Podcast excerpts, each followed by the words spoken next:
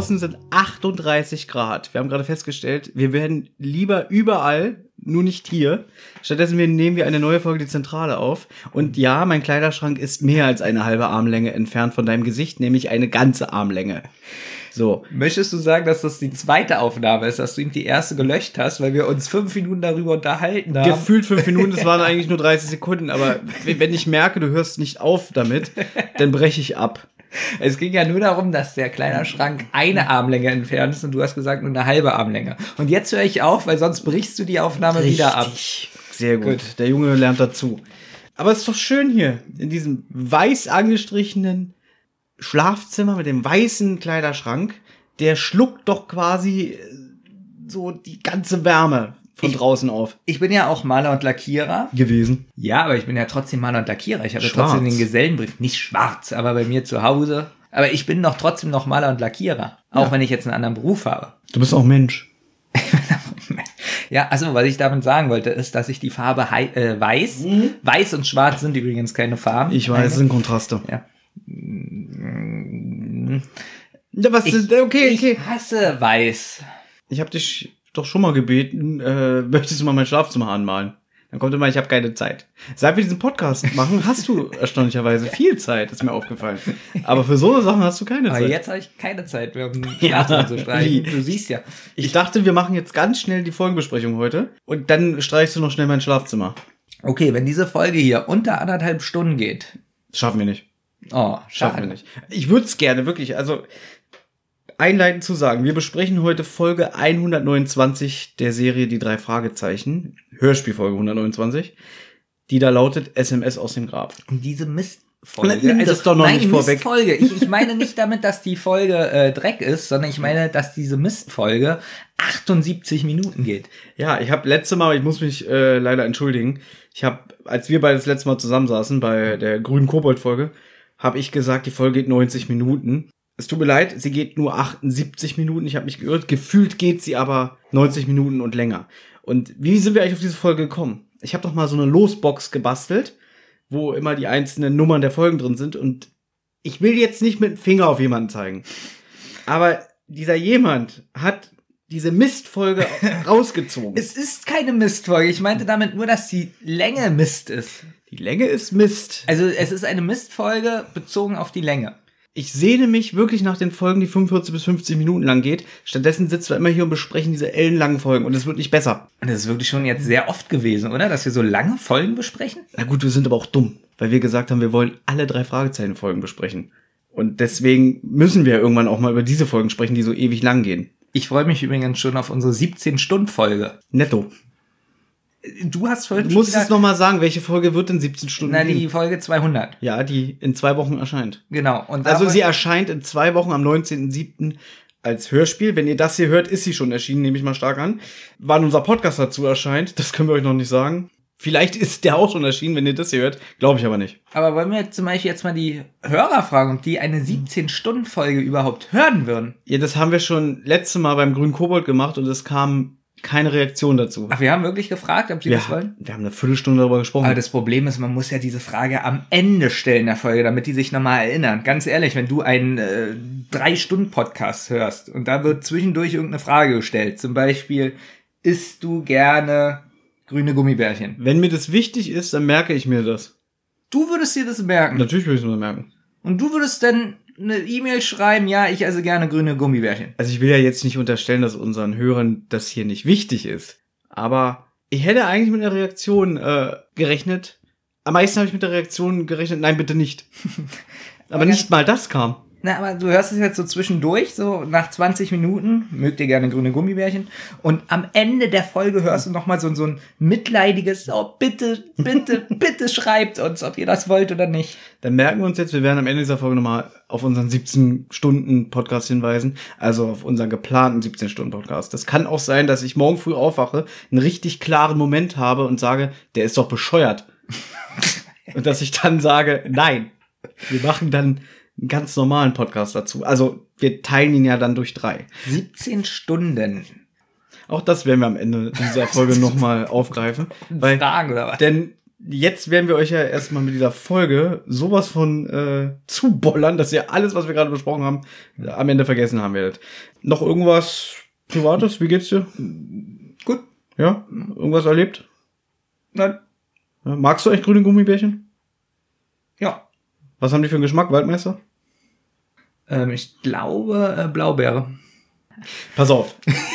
ich habe gemerkt, dass ähm, ich habe, pass auf, Ja, okay, das ist jetzt bitte. Kritik an mir selber. Ja. Ich habe gemerkt, ich habe das hier ein bisschen schleifen lassen. Weißt du noch, wie ich in die erste Folge von diesem Podcast reingestartet bin und gemeint habe, ich will's besser machen als die anderen Konkurrenten, als die Mitpodcaster, die auch drei Fragezeichen Podcasts veröffentlichen. Bei mir wird's immer wieder Hintergrundinformationen geben. Ich werde jedes Buch nochmal zitieren. Das habe ich jetzt die letzten Folgen ein bisschen schleifen lassen. Da kann ich ja jetzt vorgreifen. Du hast das Buch gelesen zu dieser Folge hier. Genau, ich bin extra in die Bücherei gefahren. Ich besitze das Buch nicht, aber ich bin hingefahren, habe es mir ausgeliehen, bin wirklich ans andere Ende der Stadt gefahren. Ich habe einen Bibliotheksausweis für alle Landesbibliotheken der Stadt Berlin. Gut, Ähm, das ist ein ganz normaler Bibliotheksausweis, der gilt dann automatisch für alle. Du musst jetzt nicht Genau. so protzen, dass du so einen super Ausweis hast. warum darf ich jetzt nicht mal angeben? Weißt du, wenn du dich hinsetzt, so, pass mal auf, ich bin der Maler und Lackierer gewesen. Ich habe ein ganzes Haus in 24 Stunden angestrichen. Habe ich gar nicht gesagt. Ja, aber äh, gar nicht. hast du auch nicht. Es liegt daran, wie du es sagst, Benjamin. Du hast, du bist wie Stefan Weidner. Du hast so viel Pathos in der Stimme, dass der kann, wenn der nur sagt, ich habe Hühnchen gegessen, dann klingt es durch seine Stimmfarbe so, als hätte er das Hühnchen selber geschossen, selber gerupft und äh, selber zubereitet. Das kriegt er hin. Und du bist Dadurch, dass ich gesagt habe, ich muss nur sagen, ich bin Maler und Lackierer. mit deiner Art, mit dann heißt es schon, ich habe ein ganzes Haus in 24 Stunden gestrichen. Genau. so. Also, Aber wie du schon gesagt hast, ich habe keine Kosten und Mühen gescheut. Ich habe extra mir das Buch ausgeliehen zu dieser Folge, die wir heute besprechen werden, SMS aus dem Grab. Ganz schnell die allgemeine Information. Es handelt sich dabei um Buch Nummer 126, erschien im Februar 2006. Hörspiel Nummer 129, erschien am 13.03.2009, auch schon wieder zehn Jahre her. Und der Autor dahinter ist Ben Nevis. Das heißt, wir haben heute mal wieder einen neuen Autor, über den wir noch nicht gesprochen haben in diesem Podcast. muss ich fast sagen, wie ein Amerikaner, Ben Navis. Über Ben Nevis ist gar nicht so viel bekannt. Denn Ben Nevis ist ein Pseudonym. Es gibt einen Whisky und einen Berg in Schottland, die beide Ben Nevis heißen. Und nach dem Berg hat sich der Herr Nevis benannt. Also es gibt kaum Informationen über den. Es gab mal so Gerüchte, dass sich vielleicht die Brigitte Johanna Henkel-Weithofer dahinter versteckt. Das ist die, die die Folge Fußballgangster geschrieben hat. Dann gab es auf unserer Lieblingsseite rockybeach.com. Die haben am 1. April 2002 ein Enthüllungsinterview veröffentlicht, also Enthüllungsinterview in Anführungszeichen, wo die so scherzhaft geschrieben haben, Joschka Fischer wäre Ben Nevis gewesen. Es war, Also- aber, es war aber nur ein Aprilscherz. Also, also hat Ben Navis Ja, Ben Nevis, Nevis, keine Ahnung. hat also schon vor 2006 was geschrieben, veröffentlicht. Der ist in einem Autorenstamm äh, Stamm 1997 äh, gestoßen. Veröffentlicht aber meistens immer nur ein Buch pro Jahr. Manchmal setzt er auch aus. Ist, also er, es gibt wohl Gerüchte, er sei wohl hauptberuflich Journalist. Denn was auffällt, nämlich was mir aufgefallen ist in dieser Folge, sie hat ganz kurz über einen Fußballgangster gesprochen. Wer jetzt? Äh, sie, also Ben Da- Navis. Sie, Ben Navis. Ich möchte mal, weil, Ja. weil du gerade das so kompliziert ausgedrückt hast. Ben Nevis ist definitiv ein Pseudonym. Ob sich aber die Frau Brigitte Johanna Henkel-Weithofer dahinter äh, verbirgt, das wissen wir nicht. Aber das ist jetzt deine Theorie, dass Das weiß ist. ich. Ja, Das, das, so meinte ich das auch. ja genau. Und wo Nur- war der Fußballgangster in der Folge? Ähm, sie sagt ganz kurz in dieser Folge hier, dass es hoffentlich nicht wieder ein Sportfall ist. Ich glaube, dass das eher was anderes ist, aber dazu kommen wir später. Gut. Gut. Also du glaubst, dass es die Frau Brigitte Ich Johanna sage, Ben ist. Navis ist Johann Gockel. Nee, wie heißt die? Ja, gut. Brigitte Johanna Henkel-Weithofer. Brigitte Johanna Henkel-Weithofer. Übrigens im RockyBeach.com Forum wird sie von manchen Usern abfällig als Frau Bindestrich bezeichnet. Das ist wirklich abartig. Und deswegen ist dieses Forum wirklich ein Skandalfleck. Ein allerletzte. Skandalort, wirklich. Wie kann man Leute so hintergehen, wirklich? Herr Nevis äh, jedenfalls hat bislang, oh Gott, müsste ich jetzt durchzählen, ich glaube so um die 20 Fälle oder so beigesteuert. Er schreibt unter anderem auch zum Beispiel äh, ab und zu mal einen Fall für die Ablegerserie Die drei Fragezeichen Kids. Und bevor du fragst, nein, habe ich noch keine Folge von gelesen und noch keine Folge von gehört. Es gibt übrigens noch Vermutung, dass vielleicht Bastian Pastewka dahinter steckt, weil Bastian Pastewka ist ja ein riesiger drei Fragezeichen Fan und dass der vielleicht Fälle zu beisteuern wollte, aber nicht will, dass man weiß, dass er das war. Jetzt ist aber die Frage, wie kommt man auf so eine Vermutung? Ich kann ja auch sagen, dass da ist ja wirklich Joschka Fischer fast aktueller mit dieser Theorie. Jeder kann ja sagen, das könnte Bastian Pastewka sein, weil der findet die toll. Ich könnte jetzt auch sagen, es könnte auch, äh, weiß ich nicht, Peter Orner sein. Ich habe eine Frage. Ja. Warst du schon mal im Internet?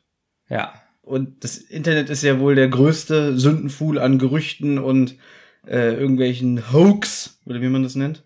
Ja, aber wie kommt man denn darauf? Weiß ich nicht. Ich kann doch einfach irgendwie. Witzig, da ist irgendein Troll, der schreibt ins Rocky Beach.com Forum, hö, ich habe gehört, das könnte Bastian Pastewka sein. Und irgendein Idiot springt drauf an, nennen wir ihn jetzt mal Friday, und sagt, ja, das glaube ich auch. Und dann ist auf einmal eine Diskussion. Alle sagen, ja, das ist bestimmt Bastian Pastewka, weil das und das spricht ja dafür. Und so entstehen Gerüchte. Und dann ist mein, dass es Brigitte Neves ist, merkwürdiger oder was? Hab ich nicht gesagt, aber ich find's lustig, dass du dich jetzt sofort darauf so einschießt. So, genug zu Ben Neves, weil ich würde gerne mal mit jemandem darüber diskutieren, der mehr Ahnung hat. Wie lange geht denn diese Folge? Die Folge geht insgesamt 78 Das hatten Minuten. wir ja auch schon. Ja, 78 Minuten. 78 Minuten bedeutet meistens, dass die Folge jetzt hier mindestens zweieinhalb Stunden geht. Ich bin aber ganz ehrlich, ich habe eigentlich gar nicht Bock, so lange über die zu reden. Aber wir werden sehen, wie sich das hier entwickelt. Ähm, wollen wir starten? Wie viele Seiten hat denn das Buch? 126. Ist es dicker oder dünner wie andere? Oder ist es eigentlich immer ähnlich? Nee, ernsthafte Frage. Ich, Die haben sich irgendwann mal so auf diese Seitenzahl von 128 eingeschossen. Lustigerweise haben die neuen Bücher jetzt, glaube ich, 140 Seiten, jetzt so seit zwei, drei Jahren. Aber dafür ist die Schrift, die Lücken weiter auseinander. okay. Deswegen glaube ich, dass es gar nicht so viel Unterschied macht vom, von der Fülle her. Die Bücher haben immer früher 7,95 gekostet, wenn ich jetzt keine Scheiße erzähle. Sie kosten jetzt 8,99. Und du weißt ja, Marketing ist schlau, die haben wahrscheinlich gedacht, wir machen die drei Fragezeichen Bücher wieder dicker, machen aber die, die Zeilenabstände weiter, dass es gar nicht so viel mehr an Inhalt ist und trotzdem können wir dann das Buch teurer machen. Natürlich, sowas wird ja oft gemacht. ja. Gibt es die Bücher eigentlich, ich glaube, die haben ja immer Hardcover, oder? Gibt es die auch als Taschenbuch? Wahrscheinlich. Ja, es gibt dann in den neueren Auflagen äh, Taschenbuchausgaben. Auch manchmal so Doppelbände und so. Da sind dann auch, zwei Abenteuer. Und auch ein einzelnes Band als Gibt's Taschenbuch? auch, gibt's alles. Gibt's, gab's aber schon früher sogar, so äh, schon in den 80er, 90ern. Aber muss relativ selten sein. Ich bin ganz ehrlich, wenn ich jetzt in der Bibliothek bin oder im Bücherladen, sehe ich nur die Hardcover-Bücher. Ich habe, glaube ich, noch nie ein Taschenbuch gesehen. Damals in der amerikanischen Gedenkbibliothek, also Mitte der 90er, wo ich hingegangen bin, da hatten sie aber auch teilweise Taschenbücher. Aber ich gehe mal von aus ganz stark, dass ein Fan Immer die Hardcover. oder? Ja, das meine ich ja. Nein, aber ich wollte ja wieder, du hast ja eben gesagt, äh, wir geben hier keine Hintergrundinformationen mehr, deswegen wollte ich mal ein bisschen über die Bücher reden. Das tun wir auch. Ja, war doch nett von mir, Ja, oder? total nett. Ja. Wir fangen an mit dem Klappentext. Bitteschön. Als Rubbish George, der schrullige Stadtstreicher aus Rocky Beach, von einem Tag auf den anderen verschwindet, ahnen Justus, Peter und Bob sofort, dass hier etwas nicht mit rechten Dingen zugeht. Zwischen den wenigen Habseligkeiten des wunderlichen Mannes finden die drei Detektive einen rätselhaften Brief. Die Spur führt zu den Pyramiden in Ägypten. Welches Geheimnis aber will Rubbish George dort lüften? Die drei Fragezeichen begeben sich in das dunkle Reich der Sphinx und geraten dabei in eine Falle. Klingt eigentlich gar nicht so unspannend, oder? So Besser wie die letzten Klappentexte. Lustigerweise, ähm, das ist auch eine Folge mit sehr, sehr vielen Sprechern, wenn man jetzt hier mal ins Inlay guckt. Was merkwürdig ist, denn vom Gefühl her hatte die Folge gar nicht so viel Sprecher. Das stimmt, aber da sind dann auch so kleine Nebenrollen aufgelistet, wie wenn später dieser Kameltreiber kommt, der nur zwei Sätze hat und sagt hier, ah, Ach, jalla, sogar, jalla. ach, sogar der steht da drin. Genau, richtig. Wir können ja mal kurz über dieses Bild sprechen. Das Cover, genau. Was Das zeigt Cover- das Cover? Das Cover zeigt die Sphinx mit roten Augen, einem offenen Mund, man sieht Zähne. Das ganze Bild ist sehr in grün und blau gehalten, bis auf die roten Augen. Und man sieht ein rotes Nokia-Handy, ja, wo dann auch das... Einem Nokia-Handy nachempfunden. ja, natürlich, darf ja nicht original das Ja, ja, ja. So. Und auch das Display leuchtet grün. Es ist ja schon sehr unheimlich, wirkt gruselig. So wie das hier abgebildet ist, diese Szene kommt auch so im Hörspiel vor, außer jetzt, dass diese Hand, die das Handy hält, die hat irgendwelche Krallen, also so die Fingernägel sehen aus wie Krallen und hat so ein Verband, sieht aus wie wie äh, einbalsamiert. Wie witzig das ist, wie du das einleitest, dass Mhm. dieses ja so vorkommt, bis auf das Handy und die Hand. Mhm. Ich hätte gesagt, dieses Bild kommt so überhaupt nicht vor. Im Hörspiel, mein Freund. Ach so. Im Ah. Hörspiel, da kommen wir später nochmal zu. Also, wenn ich das, merkt ihr mal, immer wenn ich sage, wir kommen später dazu, Kommt das nie mehr vor. ja, bedeutet das Kritik. Ich werde mich beschweren.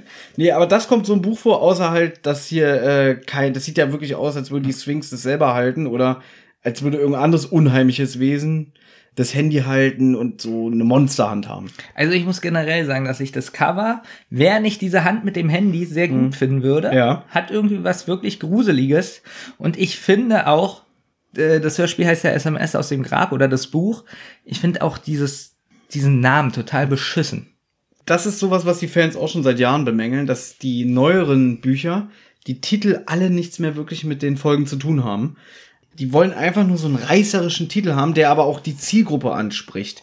Jetzt darf man nicht vergessen, das Buch ist von 2006. Wann kam das erste iPhone auf den Markt? Ich glaube 2007. Irgendwie so, ja. Das heißt, so wie wir das hier sehen, wir sagen jetzt mal wirklich, das ist ein Nokia-Handy, das Modell, was damals alle hatten. Kannst dich erinnern? Das war ja auch die große Zeit der Klingeltöne hier, Jamba Sparpaket und so eine Scheiße. Weißt du? Und wahrscheinlich wollten sie damals einfach nur die Zielgruppe so damit ansprechen, so eine SMS aus dem Grab. Weil du hast was Modernes drin und trotzdem was Unheimliches. Mystisches. Was Mystisches. Genau. Weil du gerade sagst, Jamba Sparabo. Ja. Wie viel hattest du? genau, das ist meine Frage an dich. Wie oft hattest du aus Versehen Abo und hattest du mal ein Ich Abo? hatte nie so ein Abo. Nie. Habe ich mir nie geholt. also ich hatte einmal aus Versehen so ein Abo. Mhm. Und wie oft hast du den Crazy Frog runtergeladen? Den gab es da noch nicht. Den gab's doch schon 2006 schon lange. Gab's den, kam der Du nicht weißt doch 2000 gar nicht, wann ich das Abo hatte. Vielleicht hatte ich es ja 2004. Okay. Das muss so Anfangszeit, so 2002. Mhm. Dann hatte ich damals auch einen Vertrag, wo so ein Jamba-Abo dabei war. War ich ganz stolz drauf. Äh, Das war wirklich, das hat mich schon damals genervt. Diese scheiß Klingeltöne und diese Wallpapers auf dem Handy-Display. Das hat mich damals schon genervt, weil ich das alles als unnötig empfunden habe. Es ist eigentlich auch unnötig, Nicht nur eigentlich. aber ich habe mich gefreut, wenn ich, wenn ich angerufen wurde und dann so ein Supersong kam. Man muss ja dazu sagen, früher konnte man ja noch keine MP3 auf dem Handy machen. Richtig. Und dann war das, glaube ich, generell ganz schwierig, oder? So andere Töne zu bekommen. Ja, ich gehe mal von aus, dass es schwierig war, sonst hätte es ja nicht die Jamba-Sparabos gegeben. Ja, weil du konntest ja nichts runterladen. Das Internet war ja schon relativ rückständig, was Handys anging. Deswegen musstest du ja das immer alles runterladen, damit du irgendwelche Sounds und Samples auf deinem Handy hattest. Und ich habe mich so gefreut, wenn du wirklich neben mir standest und mich immer wieder angerufen hast, weil du das hören wolltest. Das Lied. Ja, Welches Lied denn? ähm, hier, I Feel Your Pain von Space Frog. Das gab's, nein, das gab's doch nicht als, als, hab ich wieder verarscht, Leute. Meinst du, wir haben so einen richtigen Fan? Ich glaube, wir haben wirklich ein, zwei Leute, die ich als Fan bezeichnen würde. Jetzt, also nicht, dass die jetzt, wenn wir eine Tournee machen würden, uns hinterherreisen würden, aber dass die schon sagen, oh, die haben eine neue Folge, da freue ich mich drauf. Das würde ich als Fan bezeichnen. Ja, ich glaube, wir haben da wirklich zwei. Na, das sind so Ex-Freundinnen von mir, die mich stalken. Ja, witzig. Ähm, Da, ja. Bei mir nicht. Meine Ex-Freundin stalken mich halt nicht. sag ich ja, weil die haben haben mir ins Gesicht gesagt, ich will, dass du dich nie wieder im Leben bei mir meldest, weil ich habe kein Interesse an dir als Mensch. Und deswegen stalken die mich nicht. ja, aber das kenne ich auch mittlerweile. Na okay, das kommt vielleicht einmal. Aber wie, also, Ja, bitte. du hast eine Ex-Freundin, die sowas zu dir gesagt hat, sowas Verletzendes. Ich Kenne ich die? Weil, weil ich glaube, du kommst doch nur auf drei Beziehungen. Ich komme auf drei größere Beziehungen, aber ich komme noch auf Beziehungen, die ein bisschen kürzer waren, Von denen ich nicht mal weiß. von denen du nicht mal was Obwohl ich weißt. dein bester Freund bin. ja. Man muss dazu sagen, dass ich ein Mensch bin, der erst, wenn sowas richtig fest ist, so richtig, dann rücke ich mit der Sprache raus. Du rückst ja nicht nur mit der Sprache raus, mein Lieber, du schickst dann richtig Newsletter. das ist jetzt keine Lüge, aber das würde jetzt zu privat werden. Aber als du damals mit einer gewissen Dame zusammengekommen bist Ja. Und du wahrscheinlich, ich weiß, ich kann mir richtig vorstellen, wie du im Auto gesessen hast, ihr euch angeguckt habt und dann meintet so, wollen wir jetzt ernst machen? Ja. Da hast du dir erstmal dein Handy gezückt, hast ihr so einen kleinen, kleines Küsschen auf die Wange gegeben und so, wuh, gemacht. Und dann hast du erstmal einen Rundbrief an alle geschickt. Hallo, liebe Freunde, ich möchte euch nur sagen, dass ich jetzt mit Punkt, Punkt, Punkt zusammen bin. ist ja auch so, weil ich ja meine Freunde und so und, und Bekannten und, und ich hasse ja Menschen. Ja, aber das kann, hättest du uns doch allen privat sagen Das geht doch nicht, wenn ich, die, wenn ich die Menschen hasse. Wie soll ich das denn privat sagen? Ja, aber dann macht man doch nicht so einen Rundbrief, so einen Newsletter. Natürlich macht man so einen Rundbrief. Ja, aber dann weißt du doch ganz genau, dass da Nachfragen kommen. Na, kann ja denn kommen. Ja. Da dürfen wir jetzt darüber sprechen, oder muss ich das rausschneiden? Wir können darüber sprechen. Du weißt, dass äh, ja? also jetzt Fotos existieren mit dir und einer jungen Frau und das Problem ist, dass alle immer mich fragen, äh, hat der eine neue Freundin? Und dann sage ich immer, ich weiß es nicht, fragt ihn doch selber. Ja, aber, aber die wirken doch so vertraut. Und dann kam aber auch so Stimmen wie, oh, ich freue mich für ihn, die sieht doch nett aus. Und dann schreibe ich dir, Benjamin, ist da jetzt was dran oder nicht? Ich habe von dir jetzt als Antwort bekommen, nein, wirklich nicht. Ja. Aber ist das vielleicht, also ich habe jetzt, ich, die Leute, die mich gefragt haben, ich habe jetzt gesagt, nein, es ist nicht so, aber ich warte auf den Newsletter. Nein, das ist wirklich nicht so. Okay. Darf ich fragen, wer das ist? Kannst du fragen. Sie, ähm, sie hat mir in schwierigen Zeiten sehr geholfen und deswegen war Wo- ich nett. War ich nett. Sie durfte du- ein Bild mit mir machen. oh Gott, oh Gott. Das ist aber Hört sich das scheiße Wie du dich so von deinem Elfenbeinturm so Ja. hinunter bemüht hast, so in die Gosse und so hilfreich die Hand runtergehalten hast, so, äh, komm, mach ein Selfie mit mir. Oder wie? So ungefähr. Ich habe wirklich gesagt, ja, du darfst ein Bild mit mir machen und dann posten wir das. Wo sie so die Hand an deine Brust so hält, so, oder wie? ja. Das ist das Dünnste, was ich je gehört habe. Ja, aber so ist es. Für, für die Frau, das ist schon. Woher kennst du sie denn? Die kenne ich schon seit. Lass mich mal überlegen. Seit, seit äh, drei Jahren, glaube ich, oder vier. Okay, wo, hast du sie in der Ausbildung kennengelernt? Nee. Okay. Ist sie Krankenpflegerin? Nein. Ich kann ja nicht so viel über sie erzählen, weil ja ich weiß nicht. ja nicht, ob sie das mag. Hört sie diesen Podcast? Rotz und Wasser hört sich. Aber drei Fragezeichen interessiert sie nicht. Nee. Das heißt, wir könnten jetzt hier drüber reden. Könnten ja, theoretisch. Das ist ja gut. Weil, weil die drei Fragezeichen-Fans interessiert das sicherlich. Aber ich habe ja gesagt, dass ich ja noch von anderen gestalkt werde. Ich weiß nicht, ob das. Ach, da waren wir eigentlich. Wer, wer Ja. stalkt dich? Tja. Ach so, da willst du nicht drüber reden. Okay, schade. Da wäre Stalk nämlich. Was soll ich denn sagen? Namen. Nein, also, Nein, das ist doch alles nur ein Scherz. Ja. Jetzt wird der Podcast richtig Jetzt interessant. ist finde es ich gut, ne? Ja. Weil sonst bist du das immer und jetzt werde ich hier so ausgefragt. Ja, das ist ekelhaft. Ich würde jetzt am liebsten Notizen alle zerreißen und wir weiter darüber sprechen. Wie sind wir eigentlich darauf gekommen? Also, ähm, Jamba Sparpaket. Ja, genau, ähm, Handys. Reißerischer Titel, SMS aus dem Grab. Äh, ich weiß, du hast es dir da aufgeschrieben, Hundegebell. So startet das Hörspiel. Genau, Hundegebellgeräusche. Jetzt kommt das, ähm, ja, die Leute haben das gesehen, die bei Instagram äh, mir folgen. Ich konnte schon wieder nicht entscheiden, wer nach Rubbish ruft, weil der Rubbish wird gesucht, die sind in dem Apartment oder in der Wohnung oder im Haus, hat er sogar ein Haus? Ja, bitte. Peter betritt die Bretterbude von Robert George, in der ein völliges Durcheinander herrscht. Bretterbude, also hat er kein Haus, sondern eine Wohnung, gehe ich von aus. Das wird im Buch so beschrieben, dass er sich selber so eine ganz windschiefe Bude zusammengezimmert hat, mitten in so einem Wohngebiet. Und dann steht im Buch auch weiterhin, ähm, dass die Nachbarn wahrscheinlich nicht begeistert waren, dass der Typ da jetzt wohnt. Denn Rubbish George ist ja ein Stadtstreicher, der auch im Müll und so wühlt. Also Rubbish bedeutet auch irgendwie auf Englisch Müll. Also hat er sich wahrscheinlich so eine kleine Hütte gebaut. Genau. Mir ist was aufgefallen. Immer wenn ich eine neue Folge höre, weiß ich nicht zuerst, welche Stimme Justus und Beda hat. Ich muss erst eine Weile hören, damit ich die beiden unterscheiden kann. Also ich finde, dass man Peter aber sehr gut raushört mit seiner hohen, äh, kieksigen Stimme. Jedenfalls ist denn da eine unheimliche Hintergrundmusik, also eine gewisse Spannung aufgebaut. Und dann kommt der Sprecher das erste Mal In dieser Folge. in dieser Folge, genau. Und äh, das ist jetzt schon wieder eine Premiere in diesem Podcast, denn das ist die erste Folge mit Thomas Fritsch als Erzähler, die du gehört hast. Äh, Peter ruft äh, nach Rubbish und äh, findet ihn nicht. Es ist unheimliche Musik. Der Sprecher sagt, ähm, ja, dass Peter nach Rubbish ruft. Finde ich ein bisschen merkwürdig, weil er ihn nochmal ruft.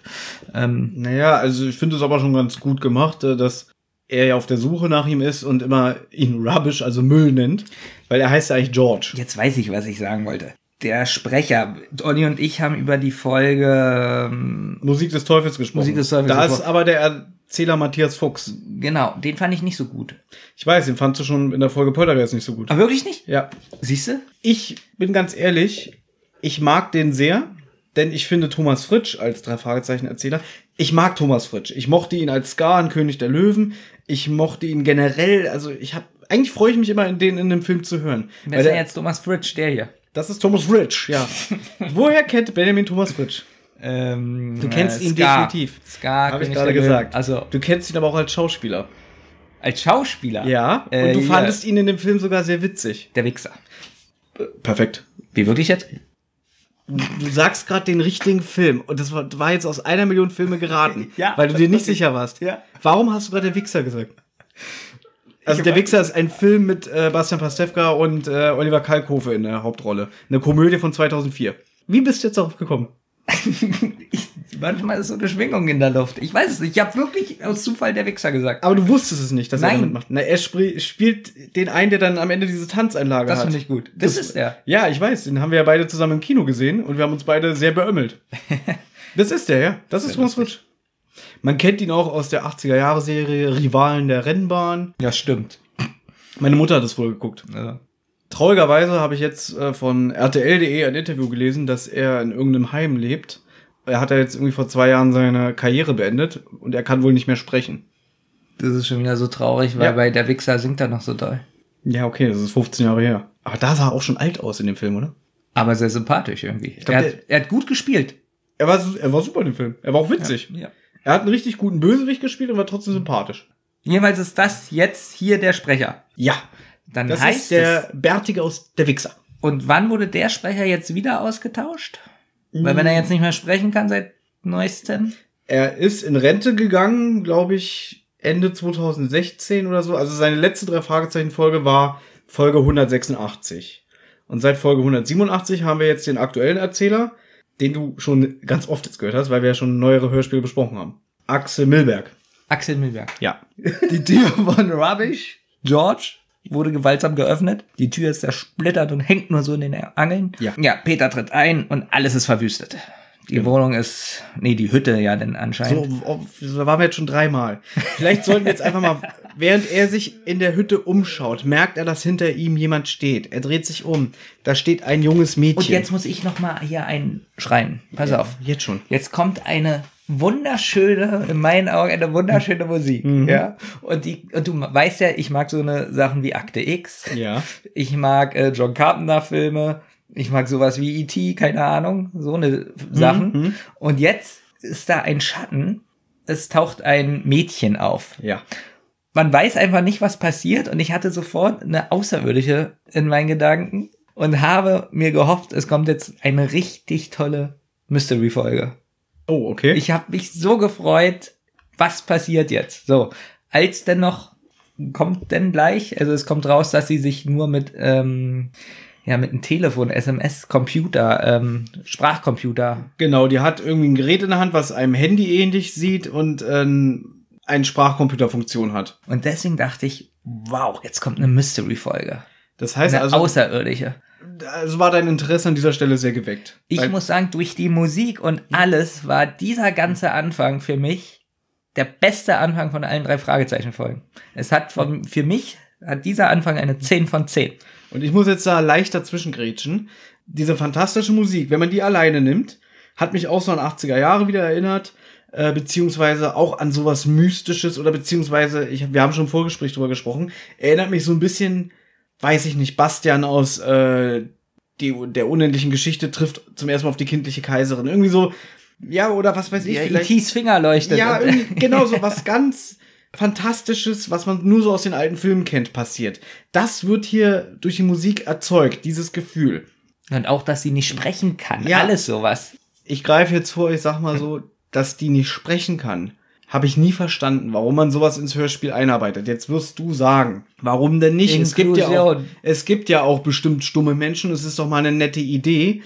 Aber ich finde, es bringt die Geschichte nicht weiter. Es ist halt einfach da und hat auch sowas Unheimliches, aber geht dann eigentlich gar nicht darauf ein. Also für mich hat das in der Folge selber keine Funktion. Doch, es hat eine Funktion.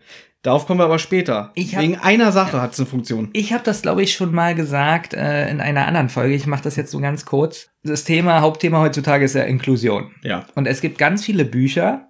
Da geht es zum Beispiel um ein Mädchen im Rollstuhl. Mhm. Und dieses Mädchen im Rollstuhl ist total im Mittelpunkt, weil es einen Rollstuhl hat. Und äh, es wird nur auf das Defizit gezeigt.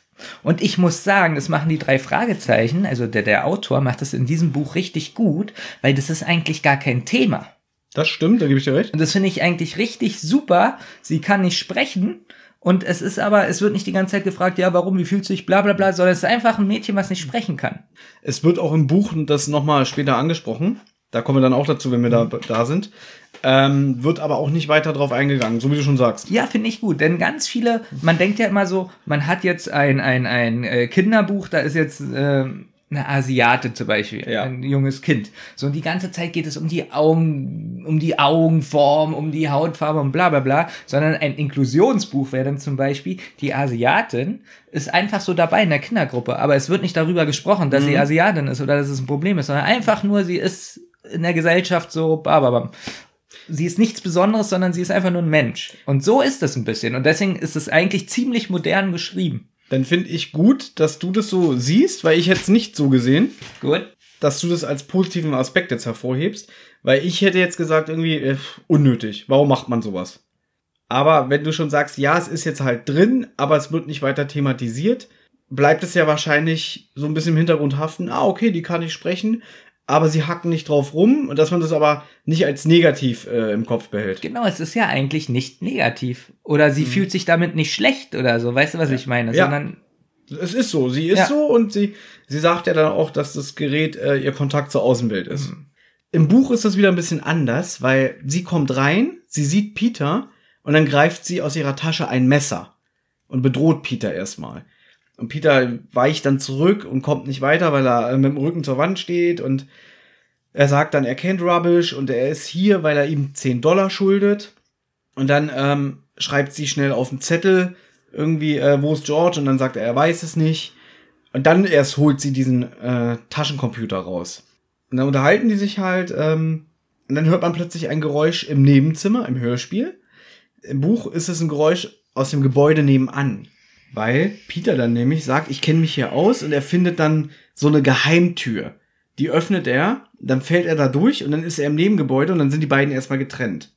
Im Hörspiel ist es jetzt so, dass er ins Nebenzimmer hinübergeht und niedergeschlagen wird. Ja, aber vorher reden sie noch kurz. Ich habe aufgeschrieben, deswegen dachte ich auch noch, sie ist eine Außerirdische. Sie sagt nicht, warum sie hier ist, es ist ein Geheimnis. Was ich so, also Geheimnis, sie kann nicht sprechen, ähm, diese Musik, das hatte wirklich alles was Mystisches. Und sehr atmosphärisches. ja, Ach ja, das geht übrigens im Buch noch weiter, weil wir haben ja gerade gesagt, dass Peter niedergeschlagen wird. Im Buch ist es so, dass da ein Angreifer ist und der ihn erst verfehlt und dann trifft er ihn aber. Peter wird aber nicht bewusstlos. Im Hörspiel habe ich es jetzt so verstanden, dass er bewusstlos wird. Dann Ja. kann er sich aber aufrappeln, will den Typen verfolgen, stürmt raus, prallt auf eine Frau, die ihre ganzen Einkäufe dann dadurch verliert. Und dann hilft er ihr so, das aufzusammeln. Das sind dann halt alles Süßigkeiten. Und dann sagt sie, ach, das ist aber nett. Wir haben eine Abschiedsfeier, das ist alles für einen Kollegen, der aufhört. Und dann schenkt sie ihm noch eine Tüte Gummibärchen. Fand ich alles albern. Er hat so ganz dolle Kopfschmerzen und dann reißt er, er steht auf der Straße, er reißt die Tüte auf, nimmt sich ein Gummibärchen und dann steht da so drin, genau was er jetzt brauchte nach dem Schreck. Und dann merkt er aber, ah, er hat so eine Kopfschmerzen, dass das Kauen wehtut. Das alles, fand ich alles irgendwie ganz nett, aber irgendwie sehr, sehr kindlich. Auf jeden Fall, äh, im Buch ist es dann auch noch so, dass er dann wieder zurückgeht und die Laila ist verschwunden. Und dann fängt er an, das Zimmer aufzuräumen, weil er nämlich denkt, oh Gott, wenn Rubbish wiederkommt und hier das Chaos sieht, der kriegt ja einen Schreck. Denn ich habe mich nämlich gewundert, in der nächsten Szene erzählt nämlich Peter, dass er da Ordnung gemacht hat im Hörspiel. Und da habe ich gedacht, warum hat er das denn gemacht? Jedenfalls im Buch findet er dann nämlich ein Rätselheft, äh, ein Fußballheft. was denn jetzt, ein Rätselheft oder ein Fußballheft? Nee, Das Problem ist, im Buch nennen die es immer Rätselheft, weil die Briefe, die sie darin finden, sind ja ein Rätsel. Aber eigentlich ist es wie so ein Sportheft. Ich glaube, es ist eine Mischung aus Panini, Sammelklebealbum und ähm, Geschichtsbuch über, über Chelsea, wenn ich mich jetzt nicht ganz doll. Ihr merkt, ich habe das Buch vor drei Tagen gelesen, ich habe das alles schon wieder vergessen. Dann hat er alle Aufkleber vollständig. Ich glaube ja. Gut. Dann liest er nämlich den Brief, auf den wir gleich zu sprechen kommen, komplett alleine und dann macht er sich erst auf den Weg zum Schrottplatz zu Justus und Bob. Ja, ich hatte dann richtig schlechte Laune kurzzeitig. Ich dachte mir, also sie, er geht zum Schrottplatz, trifft die anderen beiden. Stimmt übrigens gar nicht, dass sie zur Zentrale gehen, zum Schrottplatz, sondern sie sind bei Justus. Ich habe gesagt, er geht zum Schrottplatz zu Justus und Peter. Ja, stimmt Ich ja habe nicht nicht. gesagt, dass er in die Zentrale geht, aber die Zentrale befindet sich auch auf dem Schrottplatz. Also? Gut. Und er zeigt ihnen das Fußballheft Und sie finden da die Briefe, oder Justus sieht das dann, da. oh, da sind ja eingeklebte Briefe. Du hast das Wichtigste vergessen. Was denn? Dass Justus gegen Bob Schach spielt und äh, er ihn Schachmatt setzt. Aber das ist ja immer so, wenn die Schach spielen. Was ich da aber ganz witzig fand, dafür, dass Peter gerade niedergeschlagen wurde, kam er mir ein bisschen zu fröhlich an. Hey Leute, ich habe euch was mitgebracht. Ja, das war alles ein bisschen merkwürdig. Ich hatte auch das Gefühl, das ist der nächste Tag, aber ist ja gar nicht der nächste Tag, Nein. weil er so fröhlich ist und so. Oder? Hey, ich habe gerade richtig auf die Fresse bekommen. hey, schau mal, was ich gefunden habe. Das fand ich wieder doof. Ja, war wirklich doof, weil man hatte überhaupt kein Zeitgefühl, wie viel vergangen ist. Stunden, Tage, Wochen. Ja. Und dieses Fußballheft, da hat sich der Autor äh, einen kleinen Scherz erlaubt. Denn wie wir ja wissen, sind Sportfolgen bei den drei Fragezeichen, zum Beispiel die Fußballgangsterfolge, die wir schon besprochen haben, bei den Fans sehr verschrien. Und da hat sich der Autor die Freiheit genommen und lässt Justus sagen, ah, toll, ein Fußballheft. Ich hoffe, wir kriegen nicht wieder einen neuen Sportfall. Und deswegen sage ich dir, das ist Brigitte Neven. Neven. Ich kenne nur äh, David Niven. Wie hieß denn der Autor der Folge? Ben Nevis. Äh, Brigitte Nevis. Brigitte. Auch nicht Brigitte. Doch, Brigitte Doch. Brigitte Ja, Nevis. ja, Frau Bindestrich Nevis. Ja, ich bin mir ziemlich sicher, dass sie die Kritik zu Herzen genommen hat und deswegen so einen kleinen Gag auf ihre Kosten gemacht hat. Und deswegen ist das Brigitte Nevis. Zu 100 Prozent. Ihr habt's gehört, wenn Benjamin das sagt, dann wird's auch so stimmen. Ja, ist wirklich so. So, und jetzt möchte ich sagen, warum ich schlechte Laune bekommen habe. Sie entdecken die Briefe da drin, also, beziehungsweise Peter hat die schon gesehen und Justus und Bob sehen die jetzt. Ach, ich weiß, warum du schlechte Laune bekommen hast. Ja. Ich glaube, Justus liest jetzt den Brief vor und sagt, oh, das ist ja ein bisschen länger. Hast du die klimpernde Musik im Hintergrund bemerkt? Nein. Du hast nicht die Musik bemerkt, obwohl du immer drauf achtest. Da ist so eine, wieder so eine, weiß ich nicht, so eine Windspielmusik. Nee, habe ich wirklich nicht aufgeschrieben. Oh, das ist aber ganz schön schlecht. Und jetzt, und er warnt vor, dass der Brief ein bisschen länger ist. Und ich dachte jetzt, ein bisschen länger im Hörspiel kann ja nicht so lang sein, vielleicht 20 Sekunden. Ja. Und ich schreibe mit und mache jedes Mal Pause. Das hat, ich will nicht übertreiben, aber ich glaube 40 Minuten fast gedauert, bis ich den ganzen Scheißbrief auf meinem Zettel hatte. Das sind über anderthalb Seiten gewesen. Und sowas von langweilig, dieser Brief. Es ist ein Rätseltext. Da du dir jetzt diese ganze Arbeit gemacht hast, würde ich dir jetzt den Vortritt lassen und diesen Brief vorlesen. Alles lassen. vorlesen. Von mir aus, wir können es auch lassen, aber wenn du dir wirklich 40 Minuten Zeit deines Lebens nimmst, um diesen Brief aufzuschreiben, kannst du ihn jetzt gerne vortragen. Ich werde es probieren. Wenn es zu langweilig wird, sagst du Stopp. Ja, ich habe ja das Buch hier in der Hand und weil ich glaube, wir hatten schon im Vorfeld hier geschrieben, dass du zu mir meintest, ja, das ist im Hörspiel ein bisschen anders. Wobei ich mich gefragt habe, woher du das weißt. Und so rede ich, oder was? Mit so einer Stimme. Ja, meistens, wenn du gestalkt wirst. Liebe Catherine. Habe ich schon gut ausgesprochen, oder? Liebe Catherine. Catherine. Catherine. Liebe Catherine. Morgen werde ich diesen Schatz finden, denn ich glaube, sie gefunden zu haben. Die Kammer, die das Geheimnis der Sphinx birgt. Es ist der Raum der Erkenntnis. Nachdem ich jahrelang zahllose Quellen fand und entschlüsselte, haben mich letztlich die Entdeckungen eines Mannes namens Albastra auf die entscheidende Spur geführt. Er selbst ist längst gestorben, allerdings eines natürlichen Todes. Er hat sich nicht getraut, die Kammer alleine zu betreten, denn auf dem Grab liegt der Fluch der Sphinx. Noch kein Mensch soll die Kammer je verlassen haben. Hüte dich vor ihren Augen. Die roten Augen der Sphinx künden den Tod, so sagt Albastra. Ich glaube nicht an den Fluch der Sphinx, aber wenn mir doch etwas zustoßen sollte, dann, geliebte Catherine, dann sollst du wenigstens du zur Kammer der Sphinx geleitet werden. Ich kenne aus Albastras Aufzeichnung das geheime Wort. Eigentlich ist es ein Satz, doch hüte dich vor Frank, mein Konkurrenten, der ebenfalls auf der Spur der Kammer ist. Du weißt, er schreckt vor nichts zurück. Darum verstecke ich den Satz in einem Rätsel.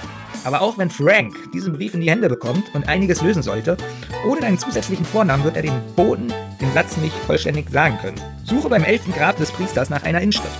Der steinerne Sarg trägt den ersten noch leichten Hinweis.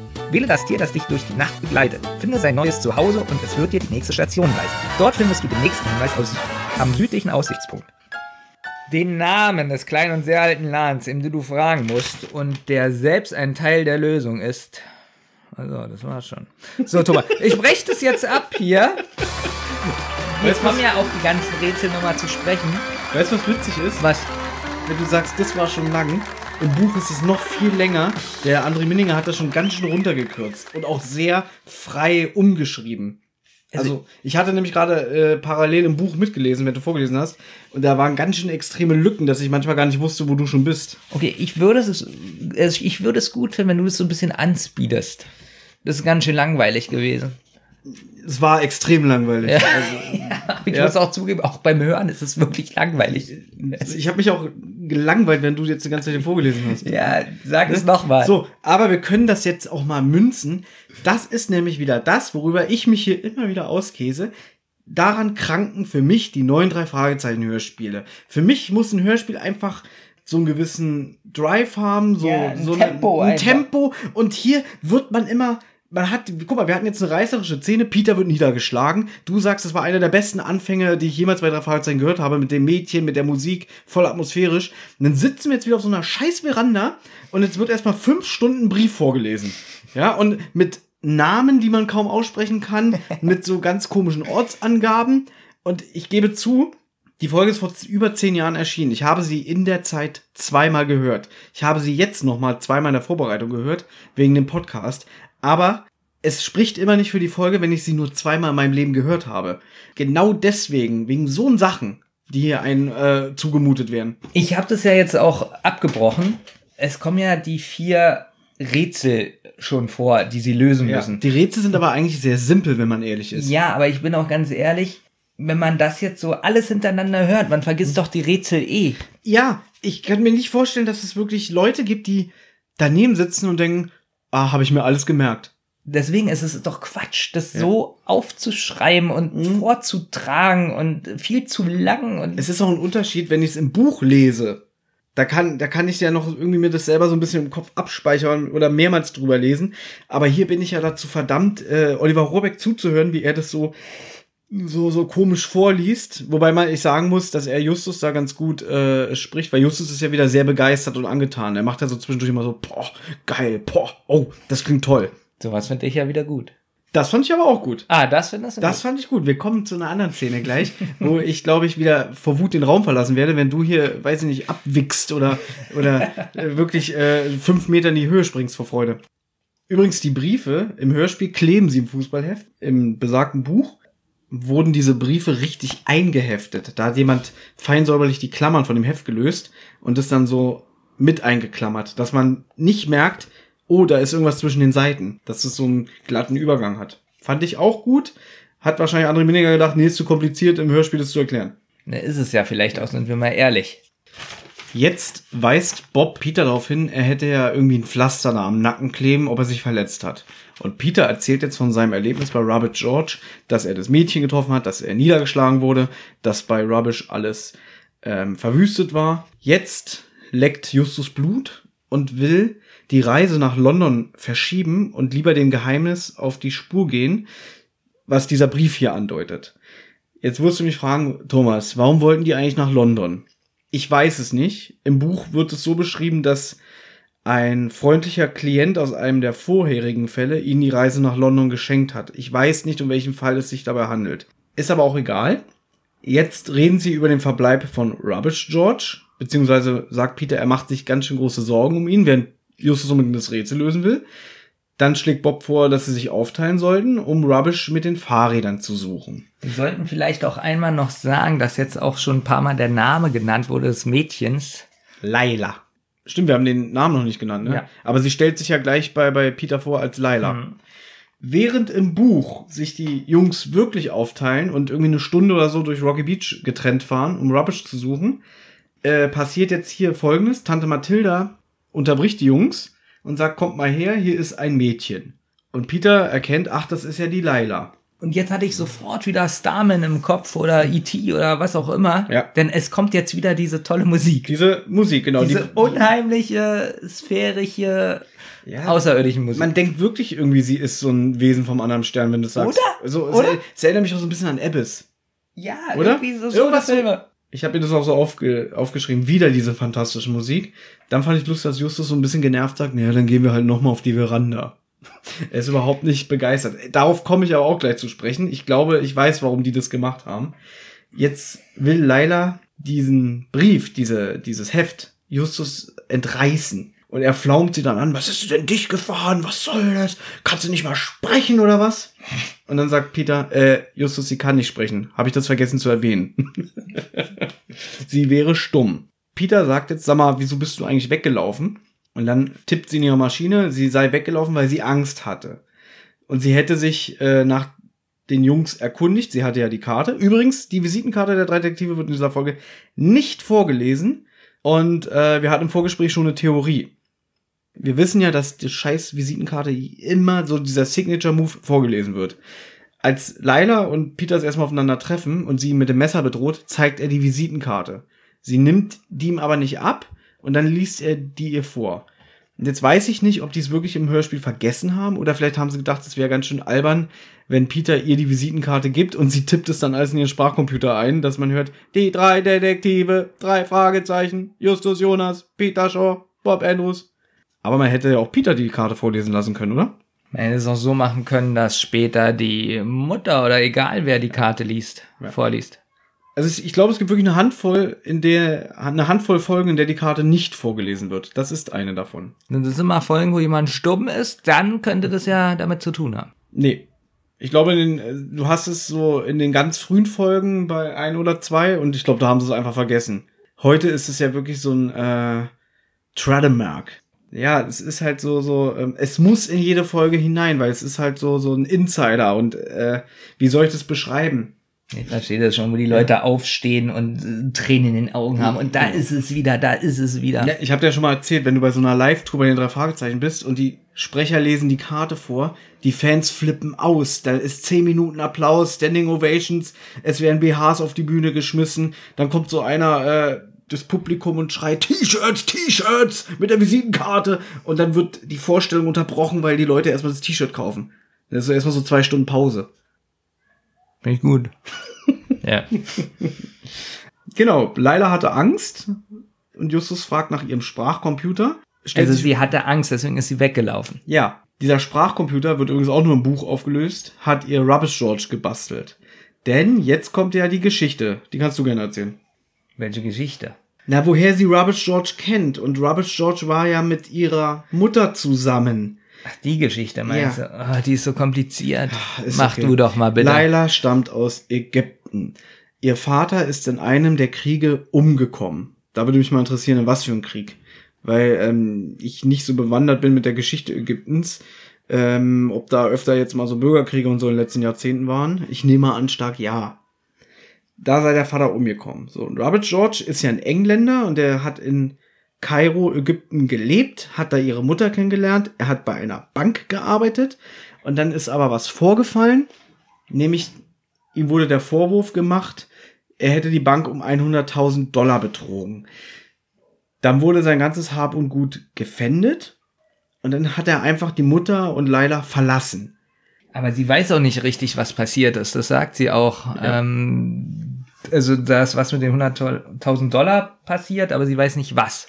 Richtig, und das Ganze ist jetzt fünf Jahre her und sie hat sich jetzt auf eigene Faust losgemacht, um Rubbish zu suchen, weil sie nämlich wissen will, was damals passiert ist. Hast du ihr das aber abgekauft oder hast du dir so ein bisschen gedacht, so sie weiß es eigentlich und will nur nicht mit der Sprache rausrücken? Nee, das habe ich so verstanden, dass sie wirklich auf der Suche nach Antworten ist. Gut die fragen sie ja auch irgendwie, ja, wie denkst du denn über George? Und sie sagt ja dann auch, George war der beste Macker, den meine Mutter je hatte. Genau, und deswegen gehe ich mal von aus, sie glaubt nicht an, an einen Betrugsfall so. Genau. Oder dass es vielleicht doch irgendwie eine Verwechslung war oder sonst was. Äh, er hat ihr wohl auch irgendwie erzählt, er sei auf einer, einer großen Sache auf der Spur, einem Schatz, und dann würden sie in Wohlstand leben.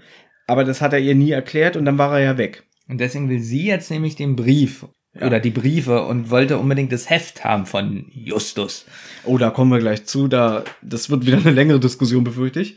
Peter sagt ja, sie kann das Heft nicht einfach mitnehmen. Er hätte es ja gefunden. Und dann sagt sie, es gehört George. Und dann sagt Bob, ja, dann gehört es dir auch nicht. Dann geht das weiter. Ich finde da nämlich die Detektive ziemlich dreist. Justus sagt dann, naja, Laila, du kannst das Rätsel doch nicht alleine lösen. Wir fliegen mit, wir helfen dir. Dann sagt sie noch, äh, ihr könnt es ja kopieren.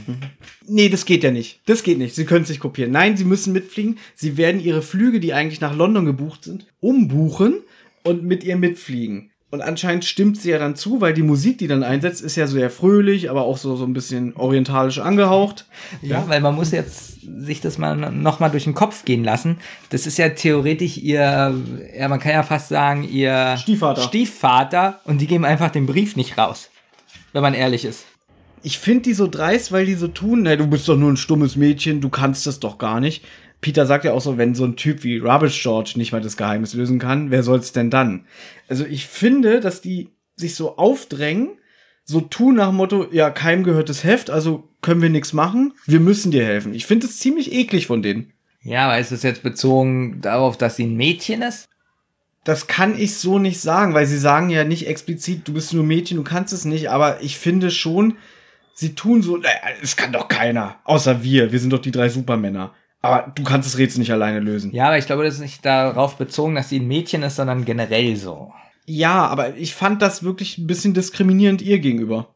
Also so dieses Ganze nach dem Motto, äh, wir sind Superman und wir sind ja schließlich drei Detektive und wir kennen ja Rubbish George, nur wir können den Fall lösen. Wir begleiten dich. Ja, ich finde da auch Bob merkwürdig. Bob ist ja mein Freund und ich weiß ja genau, wie er denkt und fühlt und reagiert und er hätte eigentlich sagen müssen, hey Jungs, passt mal auf, so ein bisschen aggressiver, so passt mal auf jetzt hier.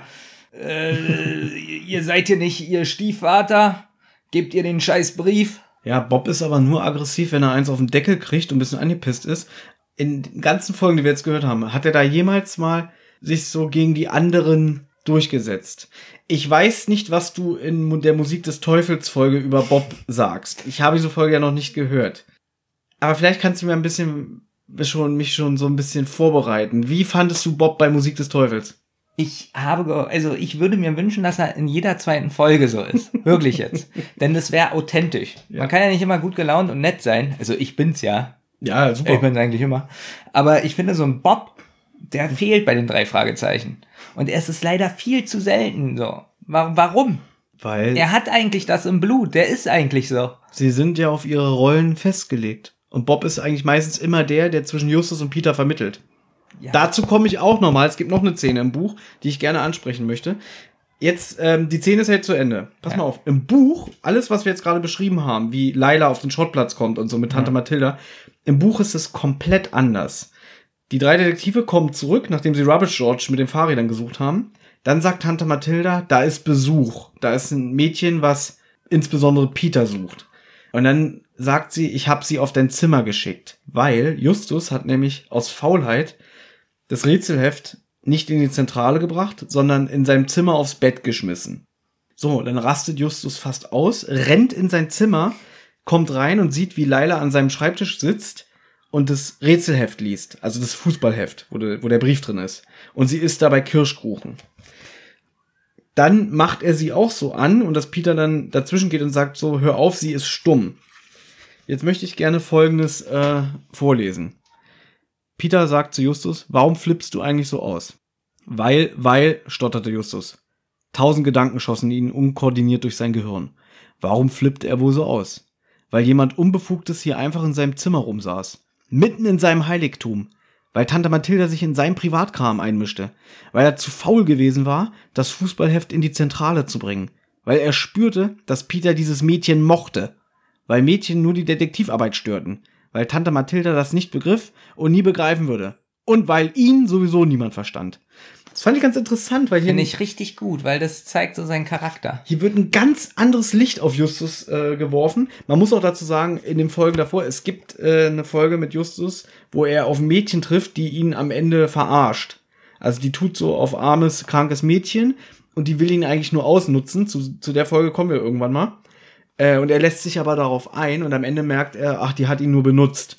Und hier wird es auch in dem Buch erwähnt, dass er sehr vorsichtig gegenüber Mädchen geworden ist. Das passt aber genau zu der Folge, die ich mit Olli gemacht habe, die Musik des Teufels. Denn da ist er genauso zu dem Mädchen. Jelena. Jelena, genau. Mhm. Da ist er genauso. Er wird übrigens von ihr ganz schön fertig gemacht und er kann sich überhaupt nicht wehren. Ist total verstummt ganz oft. Und man merkt auch, und das sagt er ja auch, die Ablehnung gegenüber des Mädchens. Und auch dieses Mädchen ist ja mehr zu Peter hingezogen. Weil auch ähm, Jelena, die erste, die Justus so ein bisschen Paroli bietet, weil du hast ja schon gemerkt, Justus ist ja wie so ein Waldschrat, also der, der rennt ja durch den Wald und hölzt alles nieder mit seiner Art und Weise und die anderen beiden stehen immer nur daneben und ja, okay, dann folgen wir ja, ihm halt. aber er kommt damit nicht klar. Nein, weil er so ein großes Ego hat. Und hier fand ich das halt ganz interessant, dass hier auch stand irgendwie, dass ihn niemand verstand. Aber das finde ich gut. Ich finde auch gut, dass er selber auf sich sauer ist, dass er das Fußballheft nicht weggebracht hat. Im Buch übrigens, äh, im Hörspiel kommt das gar nicht so raus. Im Buch ist es hier so sehr deutlich, dass Peter in Laila verliebt ist und sie auch in ihn. Später kommen noch Szenen vor, wo die beiden so Händchen halten und so. Und Das kommt im Hörspiel überhaupt nicht da, drüber. da haben sie es komplett rausgenommen. Finde Ja. ich auch schade, weil hier ist schon eine Romanze zwischen den beiden. Zwar alles nur angedeutet, aber man merkt, dass hier mehr war. wow, im Hörspiel gar nicht. Jetzt ist Justus richtig eklig zu ähm, Laila. Also wir sind jetzt immer noch in der Szene, wo sie in seinem Zimmer sind und dann fährt er sie an, wieso bist du eigentlich hier in Kalifornien? Vor allem, was willst du von uns? Und dann sagt sie, ist das dein Verhör? Ach, tut mir leid, wenn ich euren Kuchen esse und tut mir leid, wenn ich, wenn ich eure Zeit stehle. Und dann haut sie einfach ab, nimmt das Heft mit.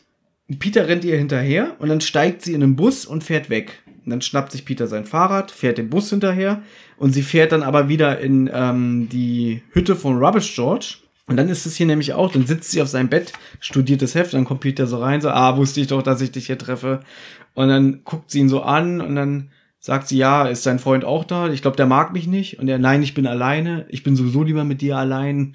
Und Oh, ja, ja, ja. ja, und sie sagt dann auch so, so, ja, ich mag dich auch viel lieber als deinen Freund. Und Peter ist es dann im Übrigen, der ihr dann sagt, äh, nee, das geht nicht, du kannst es nicht alleine schaffen, das Rätsel, wir müssen dich begleiten. Und dann haut sie sich mit den Fäusten auf die Beine und dann sagt sie, ja, mach dir doch eine Kopie. Und er, nein, ich fahre mit. Peter will eigentlich mitfahren. Und Justus und Bob sagen natürlich, das geht nicht, wir müssen dich begleiten. Genau. Und sie lenkt dann ein, okay, du kannst doch nicht einfach nach Ägypten so fliegen. Nein, wir buchen das um. Witzig. Ja. Im Hörspiel ist es ja wirklich so, dass Justus es will. Justus bestimmt es. Und hier ist es Peter. Sie lächelte und Peter spürte, dass man für manches keine Worte brauchte. Also sie möchte eigentlich, dass Peter mitkommt. Sie ist erleichtert, dass er, er ihr das anbietet und da ja eine gewisse Anziehung zwischen den beiden ist, sagt sie natürlich nicht nein. Und es kommt im Hörspiel so überhaupt nicht rüber. Deswegen sage ich ja, ich finde die Detektive eklig, wie sie sich ihr aufdrängen. Hier kann ich es noch nachvollziehen. Ja, da kann man es wirklich gut nachvollziehen. Jetzt kommt auf alle Fälle erstmal eine lange orientalische Musik. Die Musik ist übrigens sehr passend zu der Folge, finde ich. Weil davor war halt diese mysteriöse, unheimliche Musik oder fantastische Musik. Und jetzt, wo es nach äh, Ägypten geht, Kairo, ist jetzt, ist es überhaupt Kairo, wo sie hinfahren? Ja.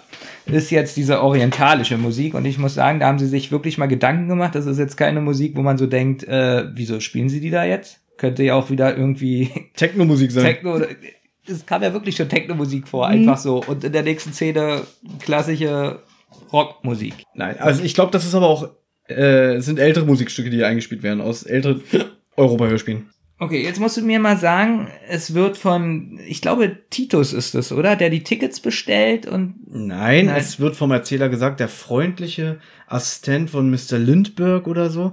Wie gesagt, ich weiß nicht, von wem die diese London-Reise spendiert bekommen haben.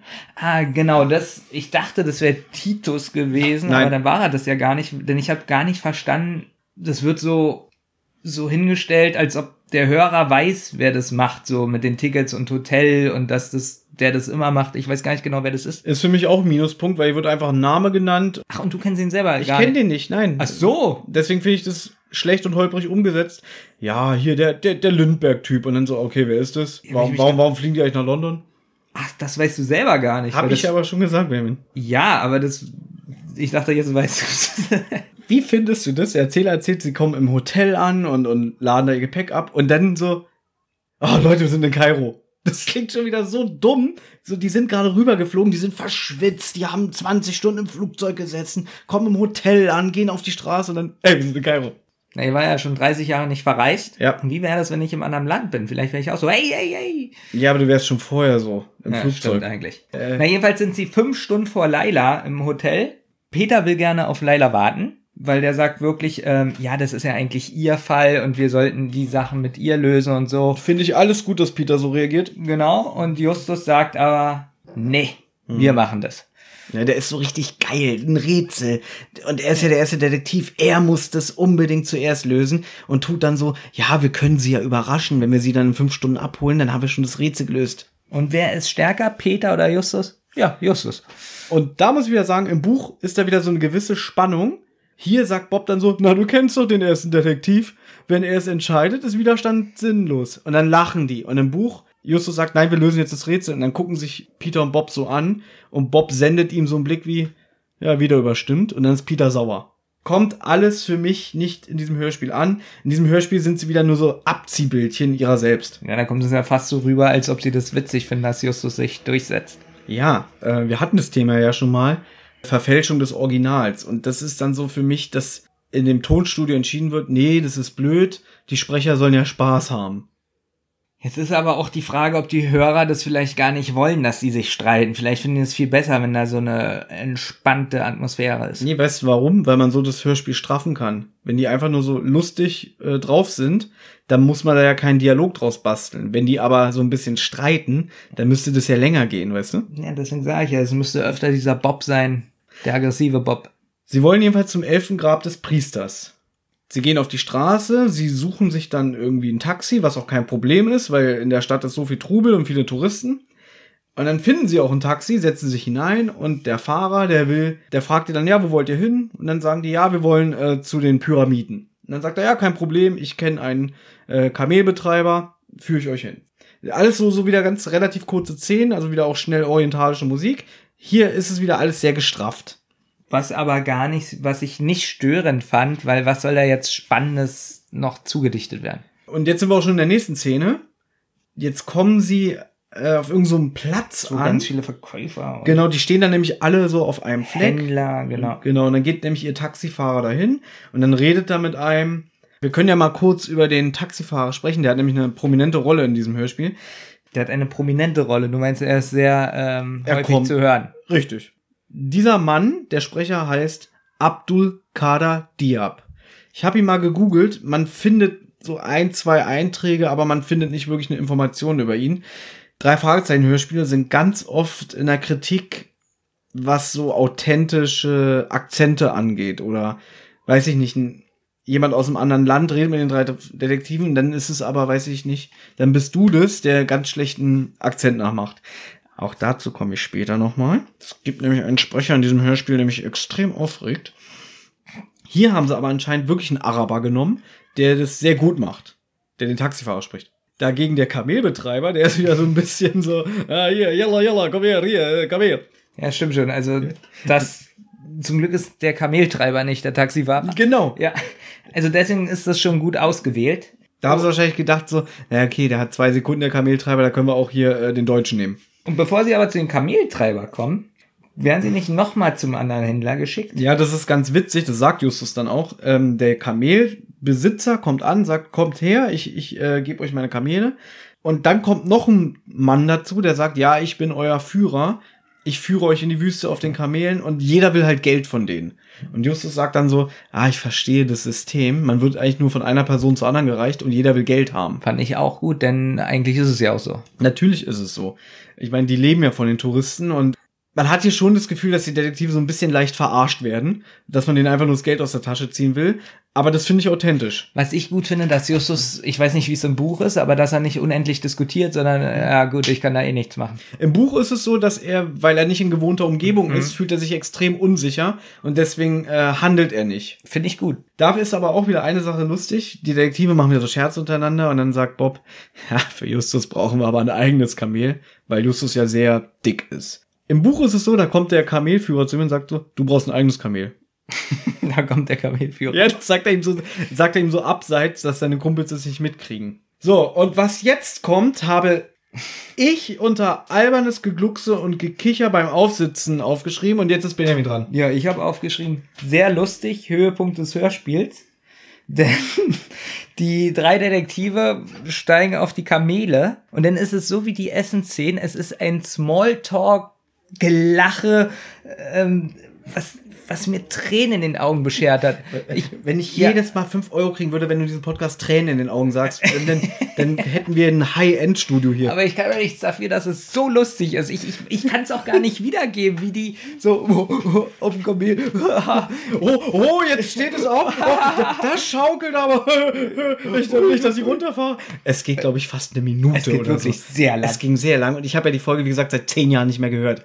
Und dann habe ich die letzte Woche auf dem Weg zur Arbeit gehört und ich höre diese Szene und denke so, oh, da wird sich aber einer jetzt freuen. Das Problem ist, ich kann die Also Szenen- du? ja, ich kann es aber auch gar nicht so wiedergeben. Ich würde es so gerne mal reinschneiden, nur dieses, diese 40 Sekunden, so wie sie so mal darauf steigen und lachen. Nee, ich finde es ein bisschen traurig, die Hörspiele der Fragezeichen immer an so einen Szenen äh, festzumachen. Also zu sagen, es ist der Höhepunkt und für mich ist es einfach nur albernes, dummes Gekicher, wo ich mir denke, diese alten Säcke da im Studio haben die Regieanweisung, seid mal albern und dumm. Siehst du, weil du nur noch wie ein Erwachsener denkst. Du denkst jetzt an die alten Säcke im Tonstudio. Ich denke einfach nur daran, das sind Kinder, die auf dem Kamel steigen. Du hast in der Vorbereitung dieser Folge selber zu mir gesagt, so, ja, der Andreas Fröhlich, der klingt schon ganz schön alt. Kann ja sein, aber trotzdem ist es ja ein Hörspiel und dann bin ich voll in der Rolle des Hörspiels. Ja, und ich nehme es ihnen einfach nicht ab von ihrer Stimmfarbe. Das ist mein Problem, was ich habe. Ich nehme ihnen das einfach nicht ab. Ich weiß genau, die holen sich da im Studio einen runter vor Freude, weil sie genau wissen, ah, jetzt können wir wieder albern rumspasten. Wahrscheinlich müssen die da jedes Mal 20 Minuten die Aufnahme unterbrechen, weil die sich kaputt lachen. Und dann denken die, naja, die Fans mögen das ja so oder so, die hören sich das an. Na, aber nenn mir mal ein anderes Hörspiel, wo sowas ist. Wo sowas authentisch Gutes ist. Also ich, ich fand ja Gabriel Burns, was ja eine sehr düstere Serie ist, sehr authentisch von den Sprecherleistungen. Aber gibt es da so eine 10? Nee, zum Glück nicht. Ich sage dir immer wieder, ich bin gegen diese albernen Gegluckse und Gefresse-Szenen. So, ich glaube, bei Im Auge des Sturms zum Beispiel kam sowas nicht vor. Doch, da waren sie Tacos essen. Da sind sie ganz Stimmt. so, ja, ja. Das war auch ein Höhepunkt der Folge. Ja. Gebe ich dir recht, habe ich vergessen. Und deswegen hat die Folge, ich glaube, die hat von mir vier Punkte oder so bekommen. Und ähm, wäre diese Szene nicht dabei, hätte sie eins von zehn bekommen. Wirklich. Es wertet so ein Hörspiel extrem auf. Ich würde jetzt aber wirklich mal gerne die Hörer hören, was die sagen. Finden sie diese zehn gut oder hassen die das? Das würde mich auch mal interessieren. Wie findet ihr es, wenn die Detektive einfach nur so albern und dumm sind und so rumkichern oder wenn sie einfach nur mit vollem Mund essen? ja, würde mich mal interessieren. Sie kommen nach einem langen Ritt, wobei so lang ist der, glaube ich, gar nicht, weil ich finde nämlich, dafür, dass sie fünf Stunden Zeit haben, schaffen sie ganz schön viel in der Zeit in Kairo. Ähm, sie kommen nach einem Ritt mit den Kamelen beim Elfengrab des Priesters an. Das befindet sich wohl so ein bisschen abseits der Pyramiden von Gizeh. Da steht ein Mann vor dem Eingang und der geleitet sie ins Innere. Sie kommen dann in so einem Vorraum an, wo so ganz viele Tafeln sind und sie zeigen schon so ein bisschen, dass sie da eigentlich keinen Bock drauf haben und der Sprecher von dem Guide, so mit so einer ganz düsteren, dunklen Stimme, fragt sie dann, wollt ihr, dass ich euch die Tontafeln erkläre? Es ist auch unheimliche Musik im Hintergrund. Und die sagen dann, nee, äh, gibt's denn hier vielleicht noch andere Sachen zu sehen? Vielleicht ein Sarkophag oder so? Und dann sagt er, kommt mit. Und dann geleitet er sie in einen anderen Raum und da steht dann dieser Sarg des Priesters. Den untersuchen sie dann so kurz heimlich, so ein bisschen abseits von dem, von dem Guide. Und dann entdecken sie Tierzeichnungen, die am Sarkophag eingeritzt wurden. Und dann kommt aber der Guide so dazu, was suchst du denn da? Ah, du hast die Zeichen entdeckt. Sie wiederholen auch noch einmal das Rätsel, wenn wir das nochmal nennen. Genau, weil sie ja das Rätsel haben. In dem Rätsel werden ja verschiedene Stationen angegeben, die sie abklappern müssen, um am Ende einen Satz zu bilden. Genau, also das Rätsel war folgendermaßen. Der steinerne Sarg trägt den ersten noch leichten Hinweis. Wähle das Tier, das dich durch die Nacht begleitet. Finde sein neues Zuhause und es wird dir die nächste Station weisen.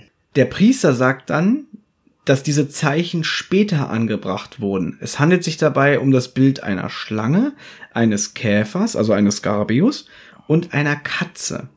Er sagt dann, naja, die haben keine Bedeutung, sie weisen nur auf die Fundstücke hin, die man in dieser Grabanlage gefunden hat. Und dann fragen auch die Jungs so irgendwie, ja, was ist aus denen geworden? Und dann sagt er auch so, Gott sei Dank sind die meisten Fundstücke im Museum im Kairo gelandet. Weil die Detektive jetzt entdeckt haben, was sie wollten, wollen sie auch schon wieder gehen. Und dann sagt er nochmal, der Führer, so, wie, ihr wollt schon wieder gehen? Soll ich euch nicht noch ein bisschen was erklären? Oder wollt ihr vielleicht wissen, wie es ist, im Sarg zu liegen? Finde ich extrem witzig, weil man weiß, der will die bestimmt nur verarschen, so nach Motto so finstere Grabanlage, scheiß Amerikaner. Und dass er die so ein bisschen verarschen will, so hier, ich leg euch jetzt in den Sarg. Ne? Und dann sagen die natürlich auch, wir müssen gehen. ja, wir müssen gehen. Zusammenfassend fand ich diese Szene in der Grabanlage und mit dem Sprecher, der da heißt Lothar Grützner, der leider auch jetzt äh, verstorben ist, aber ich glaube, er ist über 90 geworden. Mit der unheimlichen Musik. Ist diese Szene mit die unheimlichste im ganzen Hörspiel und sehr gut umgesetzt. Gebe ich dir in allen Punkten recht. Finde ich gut. Dann lass es gleich weitermachen. Eine Sache noch, ich fand das ein bisschen doof, dass da Käfer steht und mhm. dann nur noch vom Skarabäus gesprochen wird, denn ich finde dafür, dass das ja eigentlich ein Hörspiel für Kinder ist, kann mhm. es ganz schön ähm, durcheinander bringen.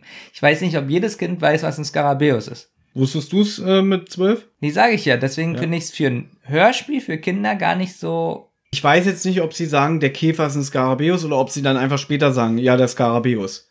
Ich kann mich nicht erinnern, dass sie gesagt haben, der Käfer ist ein Skarabäus, weil ich ja nämlich alles zurück. Aber es wird später nur noch vom Skarabäus auf alle Fälle gesprochen. Jetzt äh, verlassen sie die Grabanlage und reiten auf den Kamelen wieder zurück. Ich finde gut eben, wie du, das sehen ja die Hörer nicht, wie du gerade so die äh, Leine so gehalten Du meinst die Zügel? Ich habe äh, gerade imitiert, ja. als würde ich auf dem Kamel reiten ja. mit Zügeln. Der Erzähler sagt dann, dass sie dann gleich zu dem Museum von Kairo hinfahren. Und vor dem Museum verhandeln sie dann noch mit ihrem Fahrer. Wegen dem Geld. Und der bietet die dann an, passt mal auf. Ich warte jetzt immer hier einfach auf euch, wenn ihr unterwegs seid. Da müsst ihr auch nur einmal bezahlen. Ihr gebt mir eine feste Summe, dann habt ihr keine Probleme. Und dann verhandeln die so ein bisschen irgendwie, ja, was willst du denn haben und so. Und Justus ist es zu teuer. Genau, der, der Justus sagt 200. Ja. Dann sagt der Taxifahrer, nee, 400. Und das sind irgendwie 80 Dollar, äh, ja. echauffiert sich dann. Dann sagt Bob. Justus, nein, 300. Und dann sagt er, ja, ihr Amerikaner. Aber äh, ich finde, er sagt es sehr nett. Er macht sich zwar so ein bisschen genau. lustig, aber er sagt so, ha, Amerikaner wollen immer verhandeln. Pass mal auf, ihr zahlt einfach, wenn ihr zufrieden seid. Was genau. ich sehr gut finde. Ich wette, im richtigen äh, Kairo würde man jetzt wahrscheinlich einen Säbel am, am Hals haben, wenn man da so blöd kommt. Aber es ist ja ein Hörspiel für Kinder. So, jetzt gehen sie in das Museum. Ich erzähle jetzt nicht, wie dieses Museum inhaltlich äh, aufgebaut ist und was man da alles sieht. Särge, Statue und Beigang. Und dann werden sie in ein Büro geführt von einem gewissen Ibrahim Abasa oder Abbas, wie er sich selber vorstellt, aber im Buch steht Abasa. Im Hörspiel wird auch gar nicht klar, welche Funktion er hat. Er ist der Restaurator des Museums. Ich möchte einleitend dazu hier sagen, erstens in meiner Hörspielversion äh, von 2009 wird der Abasa erstens mit zwei Z geschrieben. Im Buch ist er nur mit einem Z. Und dann haben sie auch noch die Sprecher durcheinander gebracht. Denn Abasa wird hier als Abdul Kader Diab bezeichnet. Der ist aber der Ada Edin, der Taxifahrer. Abbas ist Robert Missler. Und Robert Missler ist ein Synchronsprecher, den ich hasse. Ich mag ihn nicht. Äh, man kennt ihn unter anderem als Wilson aus ähm, Dr. House. Da finde ich ihn noch akzeptabel. Dann hat er den Danny bei King of Queens gesprochen und ich hasse Danny aus King of Queens. Ich kann diese Charakter nicht leiden. Und dann kommt auch noch die Stimme von Robert Missler dazu, den ich auch nicht leiden kann. Ich will jetzt nicht mich hier hinstellen und wieder irgendwie über Menschen meckern, den ich gar nicht kenne, aber ich mag seine Stimmfarbe nicht und ich kann mit dem nichts anfangen mit dem Mann. Was mir aufgefallen ist, dass er ganz oft so als Klischee-Ausländer besetzt wird. Er spricht öfter mal in drei Fragezeichen mit und dann gibt's eine Folge 144, äh, nee, 143, die Pokerhölle, wo er so einen Asiaten spricht, so richtig klischeehaft, ganz furchtbar. Mir ist er jetzt nicht so negativ aufgefallen, aber auch nicht positiv, sondern einfach, nee, er war da. Nee, er spricht ja einen Araber. Ja. Und ich finde, dass er ihn den nicht überzeugend spricht. Jedenfalls erzählen sie dem Typen, dass sie wegen eines Schulprojekts in Kairo sind diesen Skarabäus sehen wollen, der ja als Grabbeilage im Elfengrab des Priesters war. Und dann fragt Abbas sie, ob sie denn im Schullandheim wohnen würden. Und dann sagt Justus, nee, wir wohnen im Hilton. Und dann kratzt er sich so ein bisschen am Kinn und sagt, hm, drei Schüler im besten Hotel der Stadt? So, würdest du bitte vorlesen, was ich jetzt hier aufgeschrieben habe? Rest soll Benjamin erzählen, warum. Dieses ganze Gespräch, was jetzt kommt, habe ich keinen Bock wiederzugeben. Oh, wieso muss ich denn immer so ein Durcheinander hier vorlesen? So. Also, sie fragen, ob sie den Skarabäus sehen dürfen. Die Detektive dürfen ihn sogar anfassen. Mhm. Er gibt den raus und sie erkennen eine Gravur. Und die Gravur ist eine Moschee. Dann wird gefragt, ob Lennart, Lennart, hieß der Lennart, Lennart, weil ich komme, mir ist aufgefallen, ich komme in dieser Folge sehr mit den Namen durcheinander. Ich weiß nicht, ob das bei dir auch so der Fall ist, so ein bisschen. Es sind wieder einfach zu viele Sprecher und zu viele Namen. Und dadurch, dass die Handlung wieder leicht verwirrend ist mit Rätseltexten und äh, sie hetzen ja wirklich von einem Ort zum anderen, dadurch finde ich das wieder relativ unentspannt. Genau, da komme ich nämlich auch ein paar Mal durcheinander, deswegen muss mir helfen, ob ich nichts Falsches sage. Sie fragen, ob äh, Lennart nochmal aufgetaucht ist und der Abbas sagt, äh, nee, der ist nicht mehr aufgetaucht, es kam nur noch ein Amerikaner danach. Ja. So, sie fragen, äh, wer war denn der Amerikaner? Und ähm, ja, der Abbas sagt, er kann dazu nichts sagen, aber er hat ein Foto von dem Amerikaner. Und zwar hatte er eine Sonnenbrille auf und hat ein Vollbart getragen. Und dieser Amerikaner wollte Lennart suchen, angeblich. Weißt du jetzt, warum ich geschrieben habe, Rest soll Benjamin erzählen? Ja, weil das auch so interessante Wirrscheiße ist. Und dann sagt, also es kommt dann so raus, ja, er wollte ihn bestimmt gar nicht suchen, er will bestimmt eigentlich den Schatz suchen. und jetzt fängt nämlich Justus an zu lügen und sagt, naja, sie wollen ja auch nicht den Schatz suchen. Und ob sie ein Foto aber von dem Skarabäus machen dürfen. Und dann fängt Pe- Peter noch an, von den über äh, zu fragen, ob er Rabisch kennt. Das fand ich ziemlich dumm von Peter, dass er so einfach so das raushaut als Info. Er war vielleicht ein Rubbish George hier. Ja, aber vielleicht verstehen jetzt die Leute, wie schwer und kompliziert es auch für uns ist, wenn lauter Namen eingeworfen werden und wer was kennt und dann auch noch rumgelogen wird. Also es ist eine Szene, die echt nerven, nervenaufreibend ist, das auch alles aufzuschreiben. Es wird ja noch eine Catherine S. Bradbury Das kommt genannt. ja auch noch dazu. Das Ja. ist die ein, genau, weil Genau. die Detektive, ganz kurz, die Detektive fragen ja, war irgendwie eine Frau mal hier? Oh, eine Frau, Moment, ach, hier ist ein Brief. Und dann zeigt er den, den oder liest den vor, ist mir scheißegal, habe ich alles nicht aufgeschrieben. G- Genau, es war so, also nicht Peter fragt nach einer Frau, sondern Peter fragt nach Rubbish und der Abbas Ja. sagt, äh, er war nicht da, aber eine Frau, Catherine S. Bradbury war da. Ja. und hat um einen Termin gebeten. Jetzt habe ich keine Lust mehr.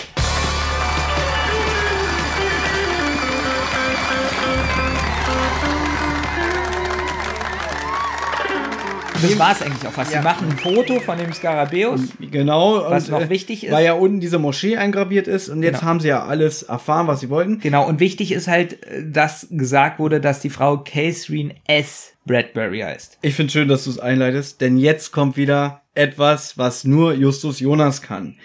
Justus schließt von Catherine S. Punkt, dem zweiten Namen, und in dem Rätsel steht ja auch, dein geheimer zweiter Name, den niemand kennt, wird dich zum Rätsel führen. S. Punkt steht für Sophie. Die olle Catherine hat als Briefkopf ein Eulensignier. Eine Eule steht für Weisheit. Weisheit heißt auf Griechisch Sophia. Also heißt sie wahrscheinlich Sophie. Catherine Sophie Bradbury. Womit die Detektive jetzt den geheimen zweiten Namen gefunden haben. Und jetzt kommt das Schlimmste. Dass Bob, sie, dass Bob ihn lobt? Bob sagt, Justus, du bist ein Genie. Kannst du dich an die Folge Gespensterschloss erinnern? Wie die sich aus dem Berg befreien? Und dann sagt Peter zu Justus, Justus, du bist ein Genie, wir sind frei. Und Justus sagt, Nenn mich bloß nicht so. Ich bemühe mich lediglich, meine angeborene Intelligenz durch ständiges Üben voll zu entfalten. was sagt Justus hier? Ja, Ich- das stimmt. Ich weiß. ja, bin ich gut. Hat mich als drei Fragezeichen-Fan aufgeregt. Im Gespensterschloss sagt er irgendwie, äh, nenn mich nicht Genie, ich mag das nicht. Und hier feiert er sich wieder selber ab. Aber er entwickelt sich ja auch weiter. Aber ins Negative. Ich find's scheiße. Und das sage ich jetzt wirklich aus vollem Fanherzen. Nicht als jemand, der jetzt hier die Folge schlecht machen will, sondern das ist nicht Justus Jonas Charakter. Nee, ist er nicht so leicht angeberisch? Natürlich ist er angeberisch, aber eher auf so einer subtilen Art und Weise, jedenfalls in den alten Fällen. Also nicht so direkt. Nee. Er mag das eher äh, durch seine Ausdrucksweise und durch sein Auftreten zu überzeugen, aber jetzt nicht irgendwie so, ich weiß, dass ich gut bin. Um es zusammenzufassen, diese Szene eben in diesem Büro, das ist genau das, was ich ganz oft bei den drei Fragezeichen nicht mag. Dieses wirre tausend Namen nennen, wer mit wem verwandt ist und bah, Aber an dem Punkt waren wir schon so oft, das hatten wir bei der grünen Kobold-Besprechung mit dem Gaukler auch. Gaukler und äh, verstehst du jetzt endlich mal, warum ich nur die alten Folgen mag? Bis Folge 50, 60, von mir ist auch bis Folge 80 ist die Serie. Wenn es nur 80 Folgen gäbe, wäre die Serie perfekt. Also so, so simpel wie der Gockel. Äh, man kann ja über den giftigen Gockel sagen, was man will, aber die, die Folge kommt auf den Punkt, die will auch nicht großartig irgendwie was, die will einfach nur unterhalten.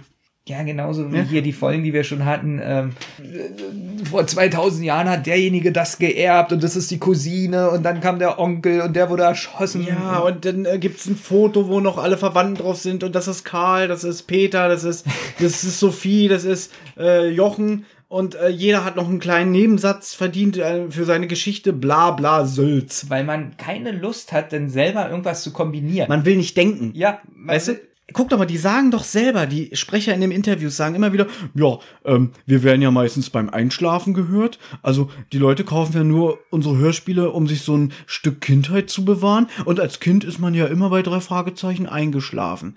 Weißt du, wenn ich schon mit so einem Vorsatz da reingehe, dann muss ich doch gar nicht so ein Hörspiel produzieren. Dann kann ich doch einfach die ersten 15 Minuten irgendwas erzählen und dann sind die Leute eh eingeschlafen. Das ist alles nichts. Aber das ist so wirklich das beste Beispiel von. Bäh. Aber ich muss auch zugeben, im Buch funktioniert das. Glaube ich ja, Ja? aber nicht im Hörspiel. Im Buch mag ich auch komplizierte Sachen und so. Ja. Da kann ich es ja auch noch mal lesen. Aber ich habe ja im Hörspiel nicht die Chance. Hm. Okay, hätte ich schon, aber ich habe halt keine Lust, zurückzuspulen oder keine Ahnung. Aber woran liegt das denn jetzt? Weil es so trocken und langweilig rübergebracht wird oder weil es zu schnell erzählt wird oder weil man einfach nicht folgen kann, weil das so alles so kompliziert beim Hören ist? Bei mir ist es auch so, deswegen höre ich zum Beispiel nicht so gerne äh, Hörbücher, weil ich nicht in meiner Geschwindigkeit das einspeichern kann und lesen. So, und beim Hörspiel und, und, und beim Hörbuch geht es dann schon weiter. Und ich kann dann nicht langsamer lesen, zum Beispiel, um mir das richtig vorzustellen. Verstehe Bei ich. mir, bei mir. Bei dir, genau. Ich sehe es ein bisschen anders. Ich habe aber auch wenig Hörbücher in meinem Leben gehört. Ähm, ich hatte, glaube ich, von Stephen King Joyland mit Da- David Nathan Mhm. gehört.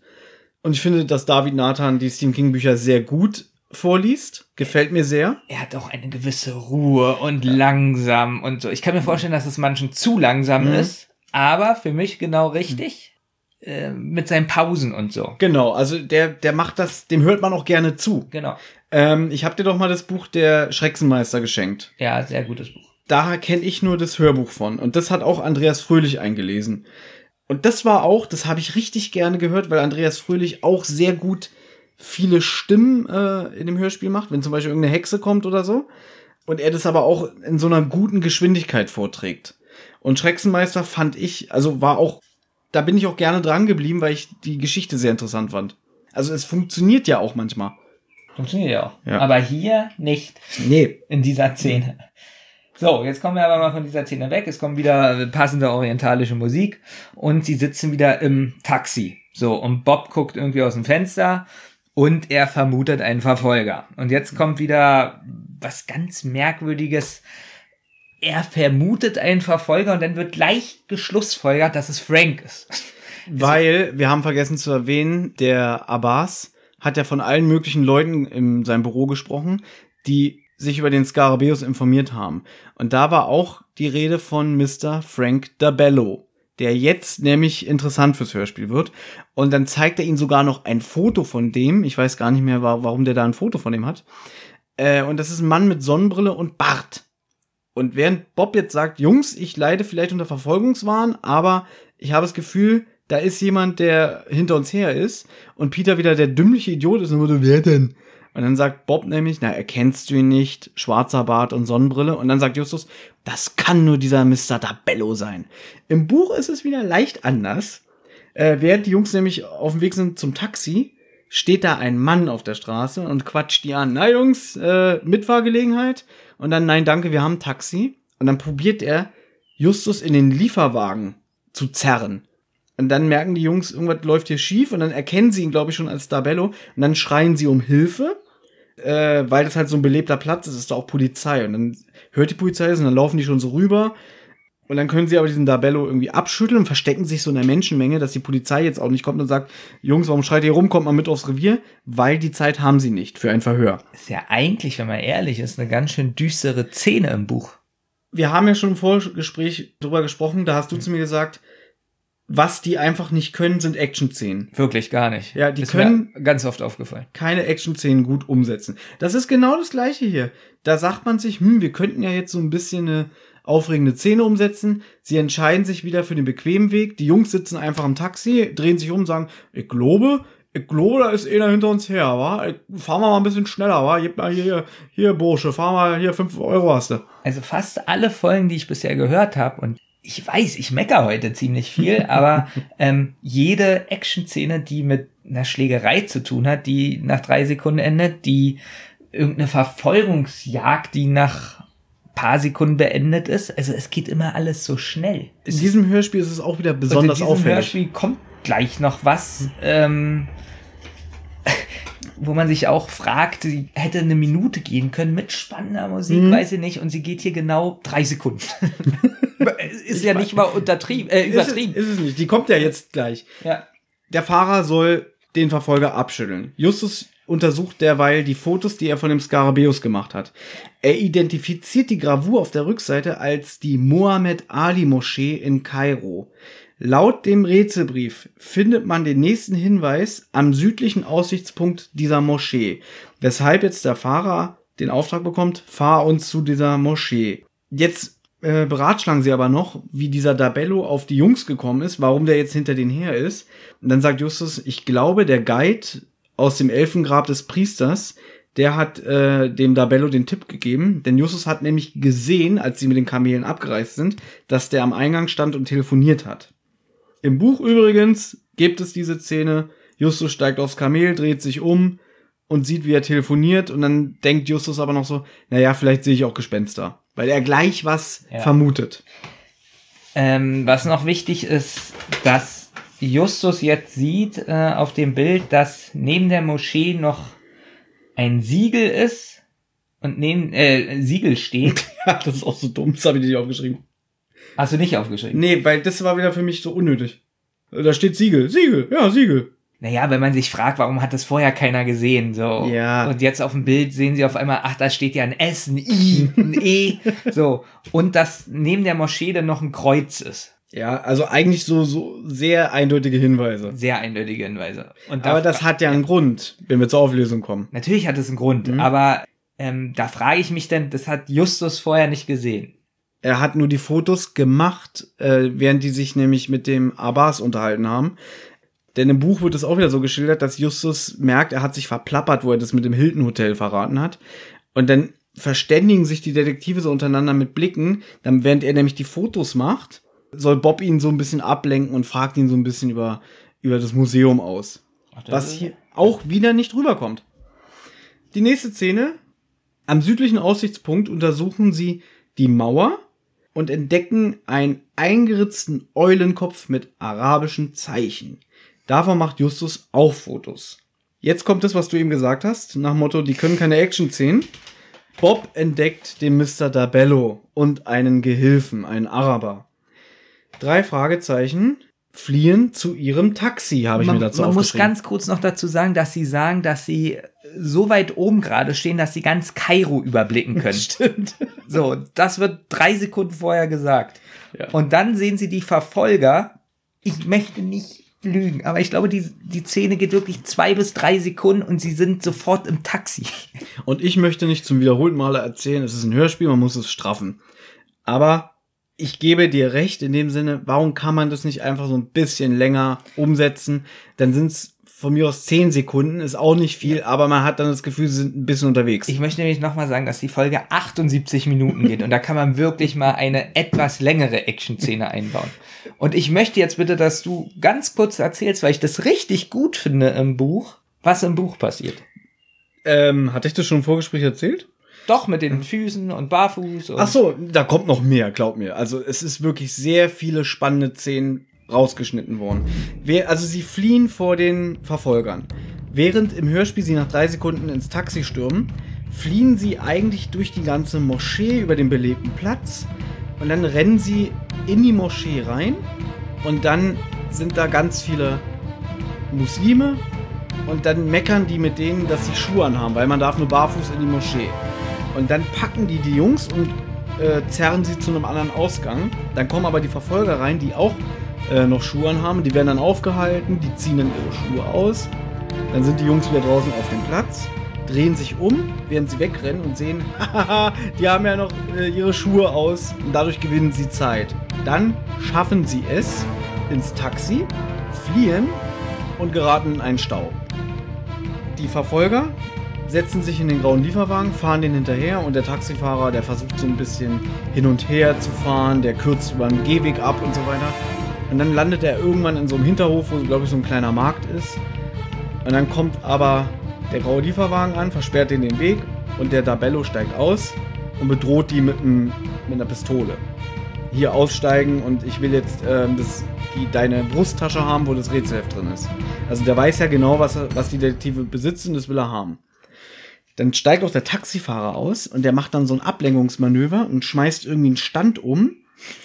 Alle sind überrascht, dann rennt er zu dem Typen hin, der hat ihm schon, hat Justus schon die Tasche abgenommen mit dem Rätselheft, klaut ihm das, rennt weg. Dann flieht dieser Mr. Tabello und die Jungs stehen so ein bisschen blöd da und sagen, ja, was machen wir denn jetzt? Und sie haben schon so im Hörspiel, nee, im Hörspiel nicht, im Buch so die ganze Zeit vermutet, ob dieser Ala Eldin, ihr Taxifahrer, vielleicht äh, so sein eigenes Ding macht. Doch, ist auch kurz im Hörspiel. Stimmt, du hast recht. Sie trauen ihm nicht. Und hier wird ja dieser Eindruck so ein bisschen bestätigt. Dann kommt aus dieser Menschenmenge einfach ein fremder Mann, ein Araber, und sagt, ja, Taxi. Wollte Taxi fahren. Und dann sagen die, äh, nee, äh, wie denn? Und dann sagt er, ja, ich fahre euch. Und der steigt dann einfach in das Taxi ein von dem Ala Eldin. Das finden die so ein bisschen merkwürdig, aber sie haben keine andere Wahl. Dann fahren sie ins Hotel, weil Justus hat nämlich eine Kopie von dem Brief gemacht. Als sie im Hotel sind, merken sie, da ist jemand in ihrem Zimmer. Dann gehen sie in das Hotelzimmer rein und sehen gerade noch, wie jemand übers Fenster flieht. Das heißt, nicht nur das Originalrätsel ist weg, sondern auch die Kopie. Und jetzt kommt was, was ich gerne noch einbringen würde. Es geht heute wirklich ein bisschen länger wieder. Was ich wirklich richtig gut fand und leider im, im Hörspiel fehlt. Ähm, die sitzen jetzt wieder im Taxi, ähm, weil sie müssen nämlich Laila abholen und sie fahren durch den Flughafen. Die drei Fragezeichen hockten sich auf die Rückbank und brüteten die ersten Minuten der Fahrt schweigend vor sich hin. Justus wusste, dass Peter wütend auf ihn war, weil er ihn dazu überredet hatte, bereits heute mit der Rätselsuche zu beginnen. Peter brauchte nur auf die bebende Unterlippe seines Freundes zu schauen und ihm war klar, wie heftig die Niederlage in Justus arbeitete und dass sie ihn nur noch trotziger machte. Und beide sahen Bob an der Nasenspitze an, dass es ihm mächtig stank, dass er nun wieder dafür herhalten sollte, zwischen beiden für gutes Wetter zu sorgen. Ich habe einfach keine Lust, euch aufzuheitern, sagte Bob. Auch er konnte die Gedanken seiner Freunde lesen. Dazu kannte er sie lange genug. Finde ich richtig super, weil hier wird wieder so klar, wie gut die sich kennen und was es eigentlich für, was sie für, eine, für ein Verhältnis und für eine Freundschaft untereinander haben.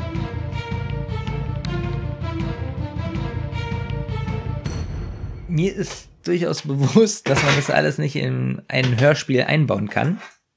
Aber trotzdem braucht man das nicht auf drei Sekunden kürzen. so eine Momente fehlen irgendwie, ne? Wir haben doch, glaube ich, letzte Mal bei Fußballgangster haben wir ähm, darüber gesprochen, dass wir das gut finden, wie die in der Zentrale sitzen und dann die Briefe ähm, kommen und wie die dann so darüber reden, wie, ja, wir haben ja ein bisschen viel Ausgaben, wir müssen mal unsere Buchhaltung ändern.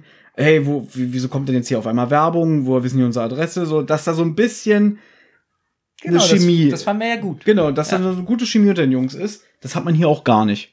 Das hat man überhaupt nicht. Dann kommt dazu, dass die Bösewichte dadurch, dass das so runtergekürzt ist, immer total dumm rüberkommen. Ja. Oder? Na, kein Profil. Sie haben einfach kein Profil. Sie sind einfach nur böse. Also, wenn man sich ja auch fragt, so, was ja dann ganz oft bei den drei Fragezeichen ist, weil das halt so gekürzt ist, ähm, ja auch hier, sie kommen hoch, sie rennen weg, fertig.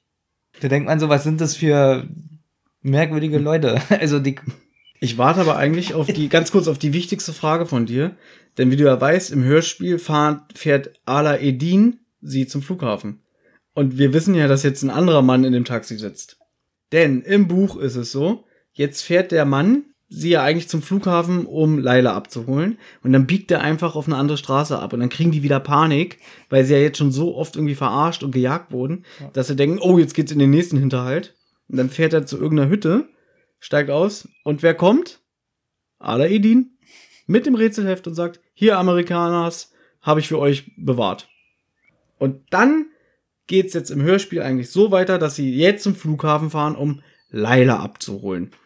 Du siehst wieder ganz schön viel weggeschnitten und eigentlich auch viel Spannendes, was das Hörspiel hätte aufwerten können. Viel Spannendes und mir ist gerade noch was aufgefallen, was auch stört. Sie rennen von der Moschee in drei Sekunden zum Auto, fahren weg, ja, fahren weg und sie gucken raus und sagen, ja, wir haben sie ja schon fast abge äh, äh, abgehängt. Sie sind ja noch nicht mal an ihrem Auto. Dann denk ich mir so, was machen die eigentlich, die anderen? was machen die da noch in der Moschee? Beten sie noch kurz oder und rennen denn hinterher? Das ist jetzt eine dumme Frage. Sie haben sie bestimmt aus den Augen verloren. Aus den Augen verloren. Ich weiß es nicht. Es wird halt alles so ein Jedenfalls bisschen hingebogen. So, dieses, weiß ich nicht, passt hm. nicht. Ähm, ich habe das so verstanden, ich glaube, die werden ja dann verfolgt und stehen dann im Stau, aber irgendwie löst sich das dann einfach so auf, oder? Also erst machen sie sich drüber lustig, dass sie ja noch nicht am Auto sind. Ja. Und dann auf einmal, oh, oh, Stau. Ja, aber der Stau macht eigentlich nichts. Na, außer dass, Dass sie zu spät zum Flughafen kommen. Aber ich meine nichts mit den Verfolgern. Nee, das ist so ein bisschen, die sind einfach weg. Ja, aber sie haben zuerst Panik, oh Mist, Stau. Aber die Verfolger, die, ähm, keine Ahnung, fahren in die andere Richtung. Meinst du eigentlich, dass man, so wie wir das hier vortragen, uns überhaupt noch folgen kann? Ich weiß es nicht. Ich auch nicht. Kommen wir jetzt zur Flughafenszene. Laut Erzähler treffen sie eine halbe Stunde später am Terminal ein, nachdem der, der Flug von Laila gelandet ist. Im Buch ist es wieder eine knappe Stunde. Verstehe ich nicht. Das dann wird wieder gesagt, na, Stunde ist zu viel, machen wir mal eine halbe draus. Ich bin André Minninger, ich bin der Beste. Und sie teilen sich dann auf, um Laila zu finden. Denn ich glaube, an ihrem Gate, wo sie gelandet ist, steht sie nicht mehr. Justus will dann irgendwie dahin, wo Leute ausgerufen werden. Und dann kommt Bob ganz aufgeregt ange angelaufen und sagt ihm, er sieht gerade, dass Peter und Lila entführt werden von den Gangstern, die sie verfolgt haben. Jetzt wieder, im Buch ist es komplett anders beschrieben, während hier der Fokus auf Justus und Bob liegt, ist im Buch alles aus Peters Sicht geschildert. Peter ist unterwegs im Flughafen und sieht dann plötzlich, wie Lila abgeführt wird von einem dieser Gangster von dem Mr. Dabello. Er rennt denen hinterher und dann kann er gerade noch draußen vorm Flughafengebäude sehen, wie sie in den grauen Lieferwagen geschubst wird. Und dann fahren die los und Just, äh, Peter rennt so ganz äh, schnell dem Lastwagen hinterher, weil er weiß, er hat nur die eine Chance. Er springt, landet mit den Füßen auf, der, ähm, auf dem Trittbrett, kann sich gerade noch so festhalten. Und dann merkt er plötzlich, scheiße, ich habe was verloren, dreht sich um und sieht gerade noch, wie sein Handy über den Asphalt rollt, was ihm aus der Tasche gefallen ist. Und dann sieht er den Ausgang vom Flughafen und kann dann noch ganz kurz sehen, wie Justus und Bob aus dem Ausgang rausstürmen und sehen, wo Peter ist. Und dann fährt er um die Ecke. Dann kommt jetzt eine ganz lange Beschreibung, wie Peter durch die Stadt gefahren wird. Er landet am Ende in der, in der Stadt der Toten. Er kann dann sehen, wie Laila in ein weißes Haus geführt wird. Und dann versucht er da so ein bisschen zu beobachten. Dann wird er aber entdeckt und wird auch in das Haus geführt. Und dann ist auf so einem Hinterhof so ein riesiger Steinsarg und die Platte wird zur Seite geschoben. Peter wird so mit Plastikbändern auf dem Rücken gefesselt und in das äh, hinuntergeworfen und dann ist Laila auch unten und dann wird die Steinplatte verschlossen und dann sind die beiden erstmal gefangen. Fehlt alles komplett im Hörspiel. Fokus liegt auf Justus und Bob. Bob kommt angerannt und sagt, dass Del Bello äh, Peter und Leila entführt hat. Und zwar mit einem Auto.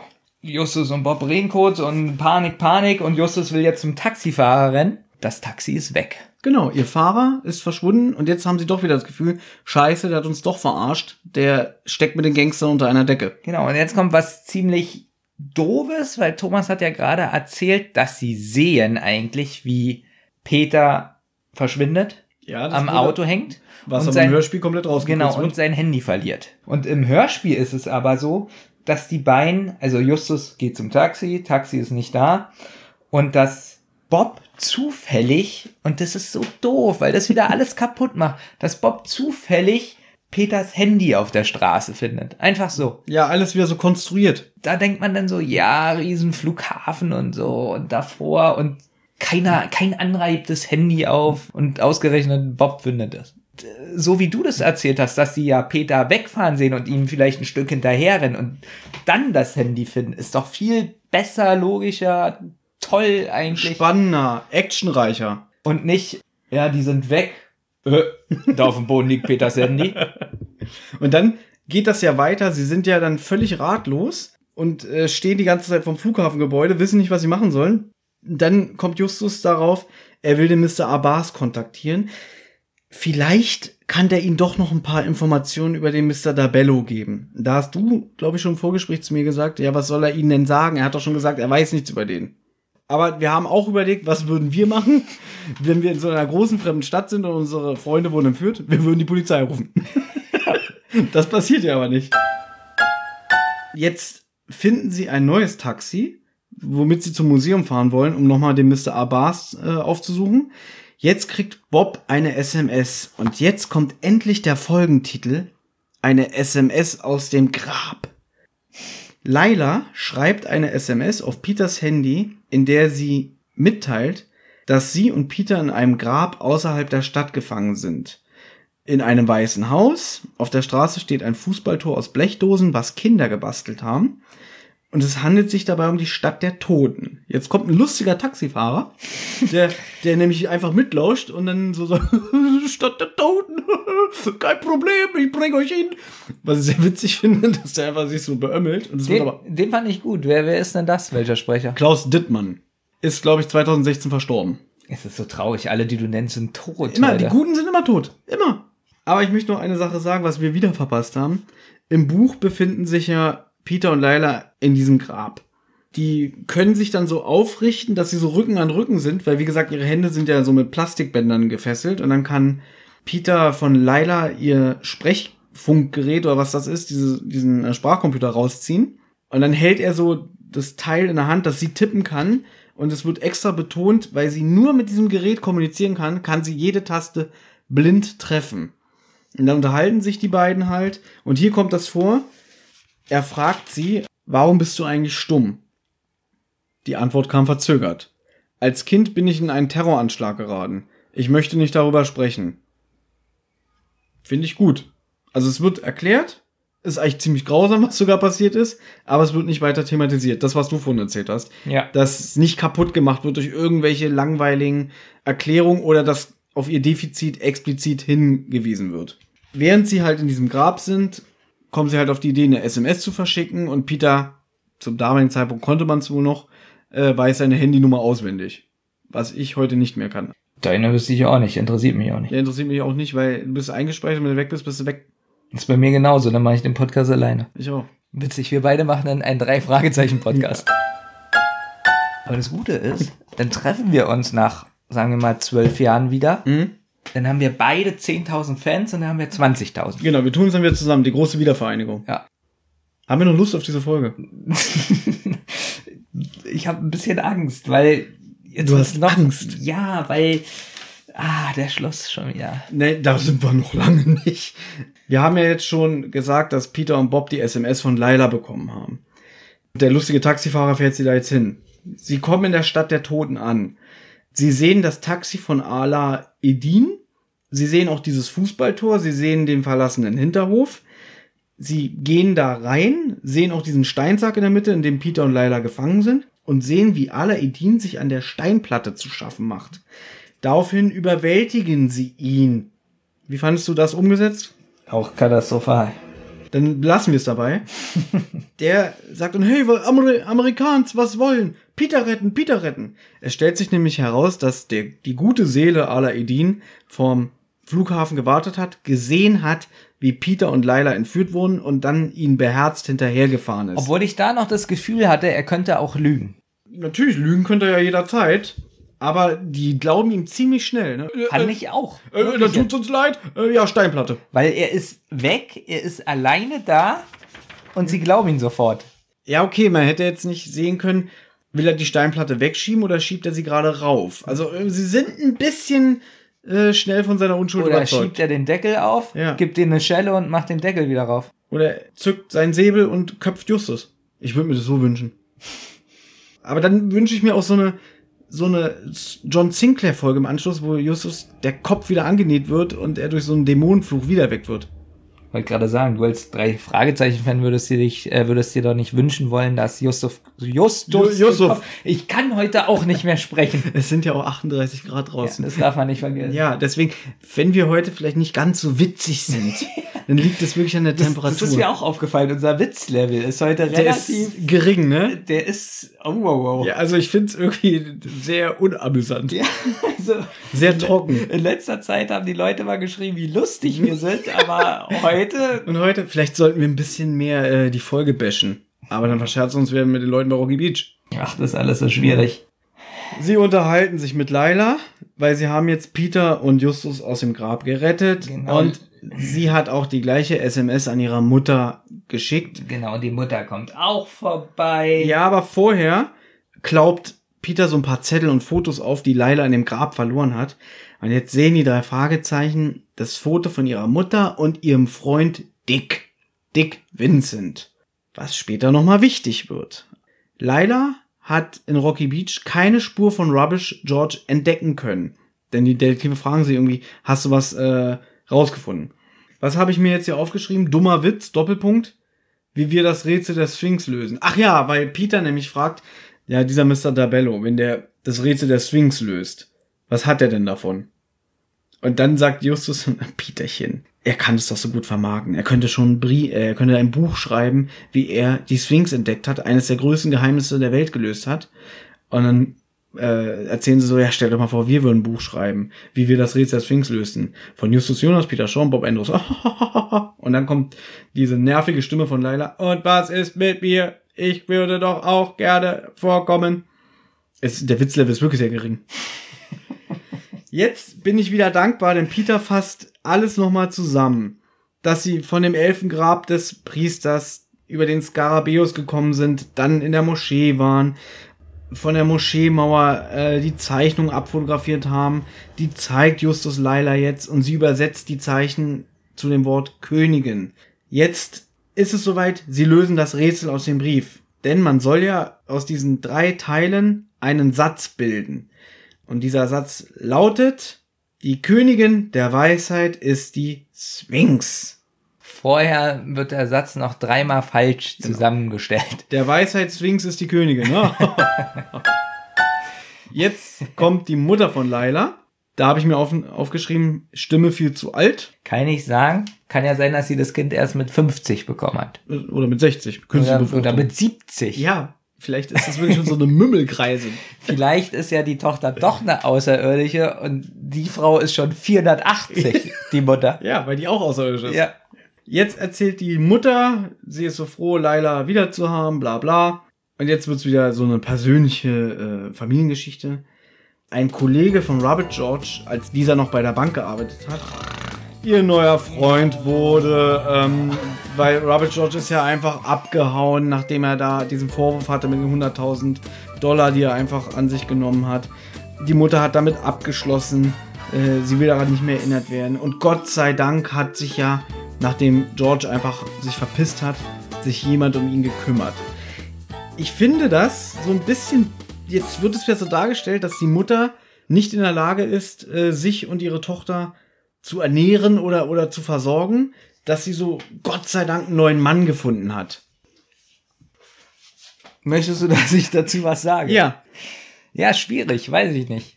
Einerseits ja, andererseits äh, vielleicht freut sie sich ja auch nur, einen neuen Mann zu haben. Ja, aber es klingt schon wie so, "Pff, dieser blöde George hat uns einfach verlassen. Ach, zum Glück kam dann jemand, der sich um uns gekümmert hat. Also noch nicht mal sowas wie, und dann habe ich einen neuen Mann kennengelernt und es ist der Mann meines Herzens. Na stimmt schon, da hast du schon recht. Ja. Sie könnte ja auch sagen, ich habe mich neu verliebt Ja, und, nein.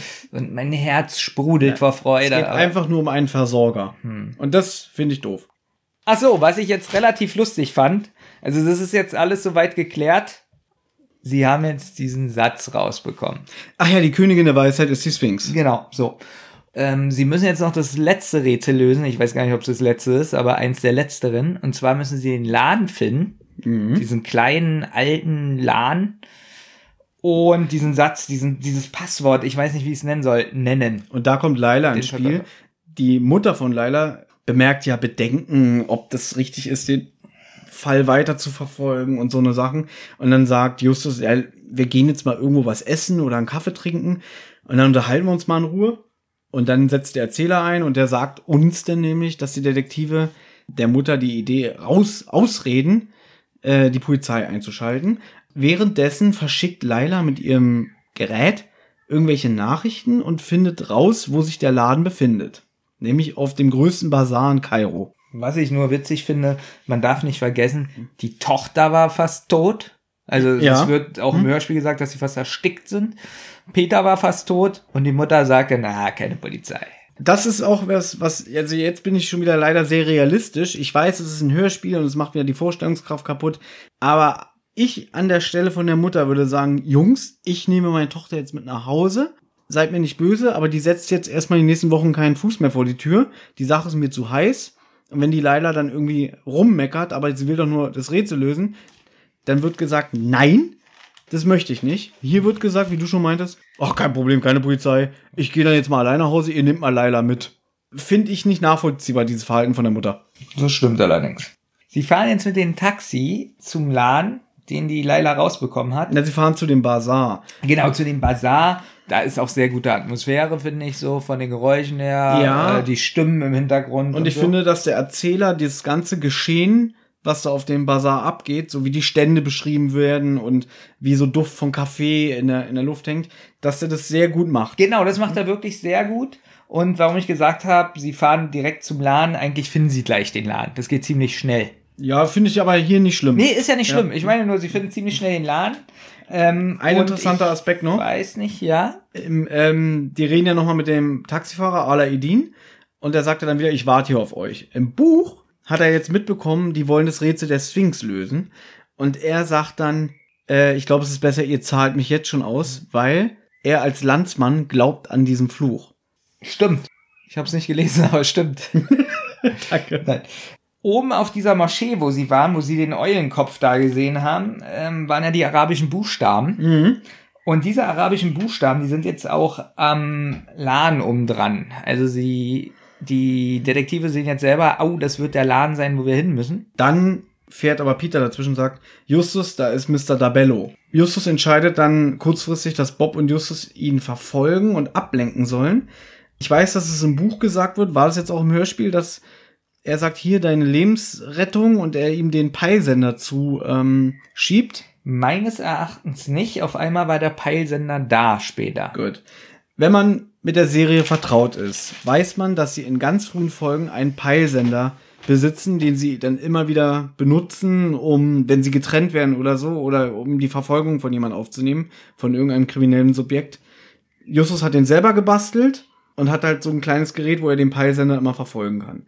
In späteren Folgen ist es, dieser Aspekt komplett weg. Hier der André Marx hat es dann, glaube ich, sogar wieder eingeführt. Und seit ein paar Jahren wird dieser Peilsender wieder benutzt. Der kommt jetzt aber noch nicht. Denn jetzt gehen erstmal Peter und Laila alleine in diesen Laden. Da steht ein Verkäufer, der wird übrigens gesprochen von Manu Lubowski, dem Sprecher von Klößchen aus TKKG. Hm. Peter stammelt dann, nee, was sagt, sagt er dann schon diesen Sphinx, äh, Königin der Weisheit Satz oder sagt er, wir wollen den Boten sprechen? Ich weiß es gar nicht mehr. Ist mir eigentlich auch scheißegal. Der Verkäufer holt eine Frau aus dem hinteren Teil des Ladens, die durch einen Perlvorhang kommt. Und dann wird so beschrieben, die ist komplett verhüllt, wie so eine schwarze Witwe, die eine Bombe unter ihrem Umhang hat, keine Ahnung. Und guckt Peter ganz streng durch, durch diesen Schleier an. Und dann fängt er an zu stammeln Genau, und zu so ganz stottern. starre Augen hat sie. Richtig, und er fängt an zu stottern und zu stammeln. Und dann, wir, wir suchen die Königin der Weisheit, die Sphinx, bla bla bla. Und dann ähm, winkt die Frau hier, kommt mit, geht dann auf so einen ganz engen Hinterhof, der ziemlich abgedunkelt ist. Und da steht ein Auto. Übrigens, im Buch hat das Auto keine Scheiben, wird auch hier nicht erwähnt. Das wird später nochmal wichtig. Und sie macht die Tür auf und macht so eine einladende Bewegung, dass Peter und Laila einsteigen sollen. Peter fühlt sich dabei nicht wohl, Laila steigt sofort ein. Und dann sitzt in diesem Auto und sie fahren weg. Jetzt kommt ein Schwenk zu Justus. Und da wird halt gesagt, dass Dalbello entwischt ist. Eigentlich ziemlich unspektakulär wieder. Alles, was mit Action zu tun hat in diesem Hörspiel, ist sehr unspektakulär. Also es ist einfach Justus und der sagt so, also es wird gesagt, dass äh, Dalbello entwischt ist. Da ist nichts Spannendes, ist sicherlich, ich weiß es nicht, ich vermute im Buch ist es auch ein bisschen anders. Ich habe keine Ahnung. nee, ich glaube, es ist genauso. Ist genauso, siehst du. Der Peilsender springt dann an, den Justus ja Peter gegeben hat. Genau, und Justus sagt, da war ich ein bisschen verwundert, Alarmstufe Rot! Sie fahren jetzt zu dem Ort hin. Ich verstehe, wenn du sagst irgendwie, hä, wieso habt ihr jetzt einen Peilsender und so, wenn du halt nicht damit vertraut bist. Für mich war es, ist es für diesen Moment, für mich macht's die Serie wieder so ein bisschen konkreter und in sich gefestigter, weil ich ja diesen Peilsender kenne. Deswegen ist es für mich keine Überraschung, wenn plötzlich der Peilsender angeht. Für mich war die Frage, warum es Alarmstufe Rot ist. Weil dieser Peilsender nur dann eingesetzt wird, wenn Not am Mann ist. Und da Justus sieht, scheiße, der Peilsender geht an, wir müssen jetzt handeln. Dieser Peilsender hat ja nur eine gewisse Reichweite. Und wenn sie den aus den Augen verlieren, dann haben sie ein Problem. Jetzt rennen sie wieder zum Taxi. Übrigens sind sie in dieser Folge echt viel unterwegs. Im Buch ist es noch krasser. Eigentlich sitzen sie 90% des Buches nur in Autos und fahren hin und her. Jetzt folgen Sie dem Peilsendersignal. Wenn ich jetzt so ein bisschen gehetzt klinge, tut mir das leid, aber ich möchte das jetzt hier zu Ende bringen. Einige Kilometer später haben sie ihr Ziel erreicht. Sie befinden sich, glaube ich, in der Wüste in so einer felsigen Landschaft. Genau, sie nehmen ihre Taschenlampen mit. Nein, sie leihen sich von dem Taxifahrer die Taschenlampe. Ah.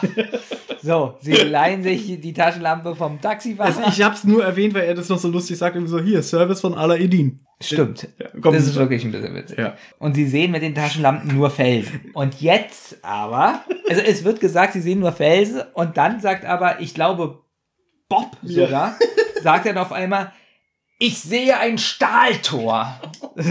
So. So, ein Stahltor bestimmt so groß wie für, für einen Zeppelin oder so, was sie vorher nicht gesehen haben.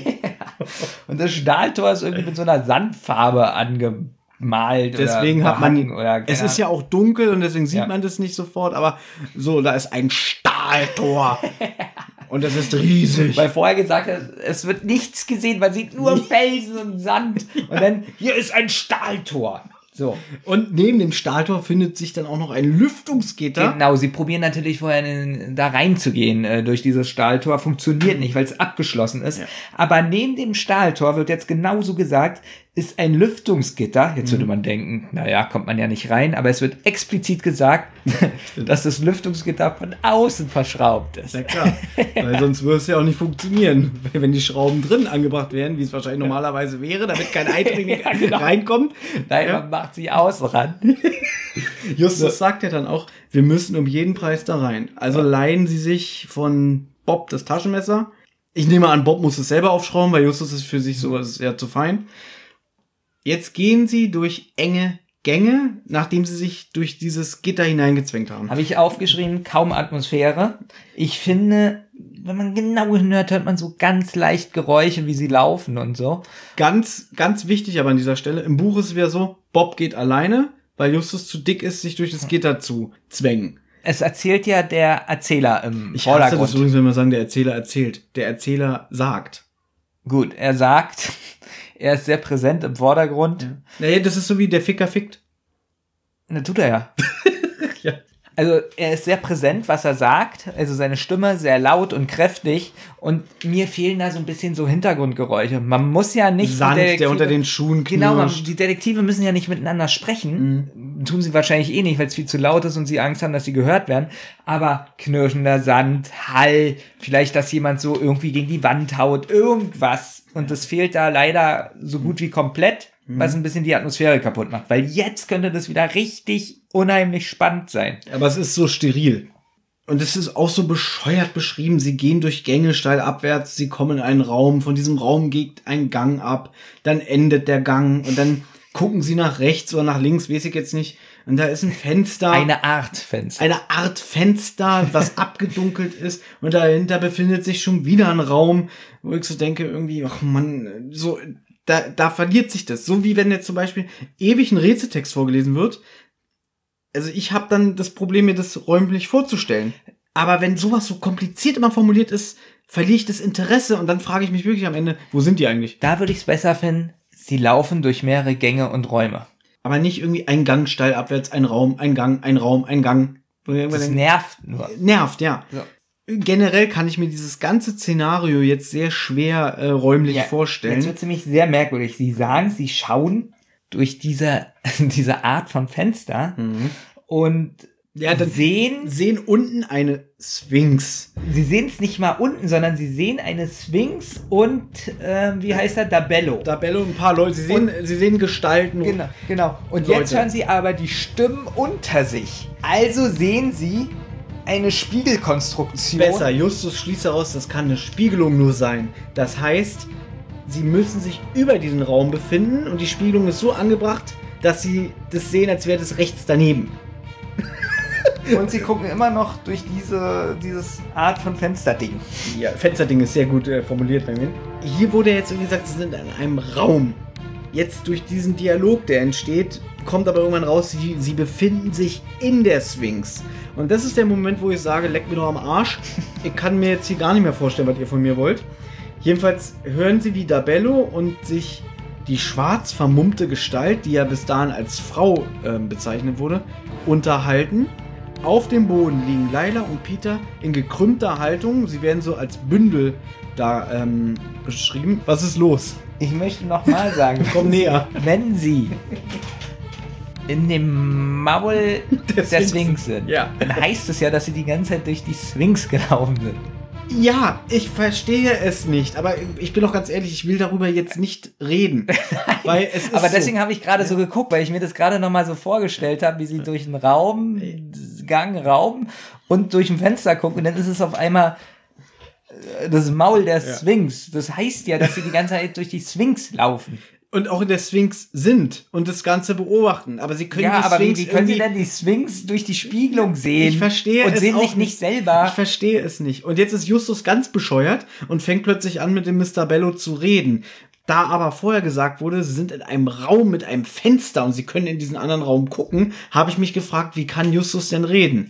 Jetzt ergibt es wieder Sinn, wenn sie in der Sphinx sind, dass er durch das Maul der Sphinx redet. Aber so wie es vorher beschrieben wurde, denke ich mir so, leck mir doch am Arsch. Hatte ich schon. Ähm, Im Buch ist es übrigens so, Bob ist ja alleine und sieht die ganze Szenerie und plötzlich hört er Justus Stimme. Bob befindet sich nämlich in der Sphinx und Justus ist durch ein anderes Lüftungsgitter auch in diese Räumlichkeiten hineingelangt, was übrigens später ganz billig im Buch erklärt wird, irgendwie, ja, da war ein anderes Lüftungsgitter, komm, lass uns gehen. Was auch so wieder die ganze Vorstellung nimmt. Da fragt man sich ja wieder die Leute, die dieses, dieses Teil gebaut haben und Ja. getarnt haben und so, Ja. haben einfach zwei Lüftungsgitter. Also bei den, das eine muss man noch aufschrauben mit einem Messer. Und das andere Und ist das der Dicke ist einfach durchgehüpft. offen. Ja, der Dicke ist durchgehüpft. So. Jedenfalls reden die und ähm, es kam jetzt auch durch die Gesprächsfetzen heraus, dass der äh, Dabello und die Frau den Rätseltext suchen. Jetzt konfrontiert nämlich Justus äh, Dabello damit, dass er genau weiß, dass es hier alles Betrug ist. Dass der Rätseltext eigentlich, ich, ich erfahre jetzt einfach die Auflösung. Der Rätseltext ist ein Fake. Die schwarze Witwe, also die Frau, ist in Wahrheit der Museumstyp. Also hier ähm, Abbas. Der redet ja dann auch. Dann hört man, ach, das ist ja gar keine Frau. Und Justus sagt dann, sie nutzen hier irgendwelche Leute aus, sie haben dieses Rätsel sich ausgedacht und irgendwelche Schatzsucher kommen irgendwann auf die Lösung. Die kommen dann zu ihnen, sagen den Rätselvers auf und dann wissen sie genau, aha, alles klar, die können wir ausnehmen und dann werden die halt durch die Wüste gefahren mit diesem äh, fensterlosen Auto und dann fallen sie vor der Sphinx dann einfach betäubt um und dann nehmen sie die aus. Und die Opfer sind dann einfach so schockiert oder beschämt, dass sie fast gar nicht zur Polizei rennen. Es gibt ein paar, die zur Polizei gehen, aber das ist so ein ausgetüftelter Plan, den kommt keiner auf die Spur. so, So, versteckt, die Höhle. Alles, die alles. ist so versteckt, nur äh, Bob hatte Glück mit einer Taschenlampe, das große Stahltor. Genau. Das ist ein Kinderhörspiel. um es jetzt auch nochmal aufzugreifen, warum die überhaupt die drei Fragezeichen verfolgt haben und so weiter. Es kommt nämlich raus, dass der Mr. Dabello der Freund von Lailas Mutter geworden ist. Wir erinnern uns, er nennt sich eigentlich Dick Vincent, ist aber in Wahrheit Frank Dabello, war der ehemalige Kollege von Rubbish George in der Bank. So, jetzt muss ja irgendwie Dabello über die Mutter von Laila mitgekriegt haben, dass sie auf der Spur ist von diesem Rätsel, beziehungsweise ist sie auf der Suche nach Rubbish George. Rubbish George ist selber Opfer geworden von diesem Rätseltext. Ist das eine komplizierte Scheiße? Ja, ja. So, und da. Jetzt hat wahrscheinlich Dabello Angst, scheiße, wenn die Rubbish George auf die Spur kommt, sie kommt dem Rätsel auf die Spur und dann könnte man die ja enttarnen. Also verstehe ich zwar immer noch nicht, dass das ähm, Dabello irgendwie die drei Fragezeichen. Ach nee, stimmt. Der Typ aus dem Grab, der hat doch ähm, Dabello gesagt, du, hier sind drei Jungs, die sind uns auf der Spur. Genau. Genau, dem Rätsel auf der Spur. So irgendwie sind die alle miteinander verwebt. Was ich aber immer noch nicht verstanden habe, warum die Laila am Flughafen überhaupt entführt haben. Also muss ja Dabello wahrscheinlich durch die Mutter mitgekriegt haben. Ah, Laila hat sich gemeldet, die landet um 18 Uhr am Flughafen, dass er sich dachte, ach, die sack ich mal ein. Wahrscheinlich, weil er rausfinden wollte, was Laila rausgefunden hat in Rocky Beach. Es tut mir leid, wenn das jetzt alles hier total durcheinander ist, aber es ist schon wieder so eine konfuse, beschissene Auflösung, die das ganze Unheimliche und Mythische nimmt. Im Endeffekt geht es nur um irgendwelche Gangster, die Touristen und Schatzsucher um ihr Geld bringen wollen und deswegen diesen ganzen Kladderadatsch da in den Stein gehauen haben, äh, um eine Sphinx dahin zu bauen. Deswegen liebe ich dich, dass du hier bist. Ja. Weil, pass auf, ich lese mal meine letzten Aufzeichnungen vor. Was du jetzt gerade so wiedergegeben hast, ja? Pass auf. Knopf mit Totenkopf. Das kommt ja auch noch. Pass auf. Knopf mit Totenkopf, äh, Totenkopf wird gedrückt. Maul, Sphinx, Fragezeichen, verstehe ich nicht. Knopf von Justus gedrückt, danach spannende Musik. Polizist stürmen geheimes Quartier. Taxifahrer Poliz hat die Polizei gerufen. Schlechtester Plan der Welt. Okay. So schön, wie du das gerade. Also ich finde, meins ist fast genauso gut wiedergegeben. Wir sind auf ein, wir sind auf Augenhöhe, was das angeht. Ich habe es vielleicht mit einem anderen Wort, mit anderen Wörtern ausgedrückt. Aber ja, denn jetzt kommt ja das nächste Bescheuerte. Wir haben jetzt den Plan von den Ganoven verraten. Jedenfalls, während Justus da irgendwie den Dabello mit seinen Erkenntnissen konfrontiert, weiß Mr. Abbas, der Dicke ist in der Sphinx. Jetzt kommt, das ist im Buch ein bisschen anders, habe aber keine Lust, das jetzt zu erzählen. Nein, bitte nicht. Denn jetzt sagt plötzlich Bob zu Justus, guck mal, hier ist ein Knopf, da steht drauf K.O.-Spray. Wo Steht so- wirklich so drauf, Ja. K.O.-Spray. wo ich so denke, das ist ja praktisch, weil der jetzt einfach aus Nichts erscheint, dieser Knopf, und dadurch können sie entkommen. Das ist ja super. Das ist ja die faulste Lösung der Welt. Vor Ja? allem, Warum schreibe ich auf den Knopf auch noch auf K.O.-Spray? Ja, weiß ich. Damit, also du baust diese Anlage, hast vielleicht drei, vier Leute eingeweiht und schreibst noch für diese vier Leute, den, den kannst du das nicht sagen, sondern du schreibst auf den Knopf noch rauf, das ist ein K.O.-Knopf. Ja, aber noch geiler wäre, stell dir vor, der Sphinx ist ein Waffenschrank. Und da steht auch drauf, Achtung, hier Pumpgun zur Abwehr von Bösen.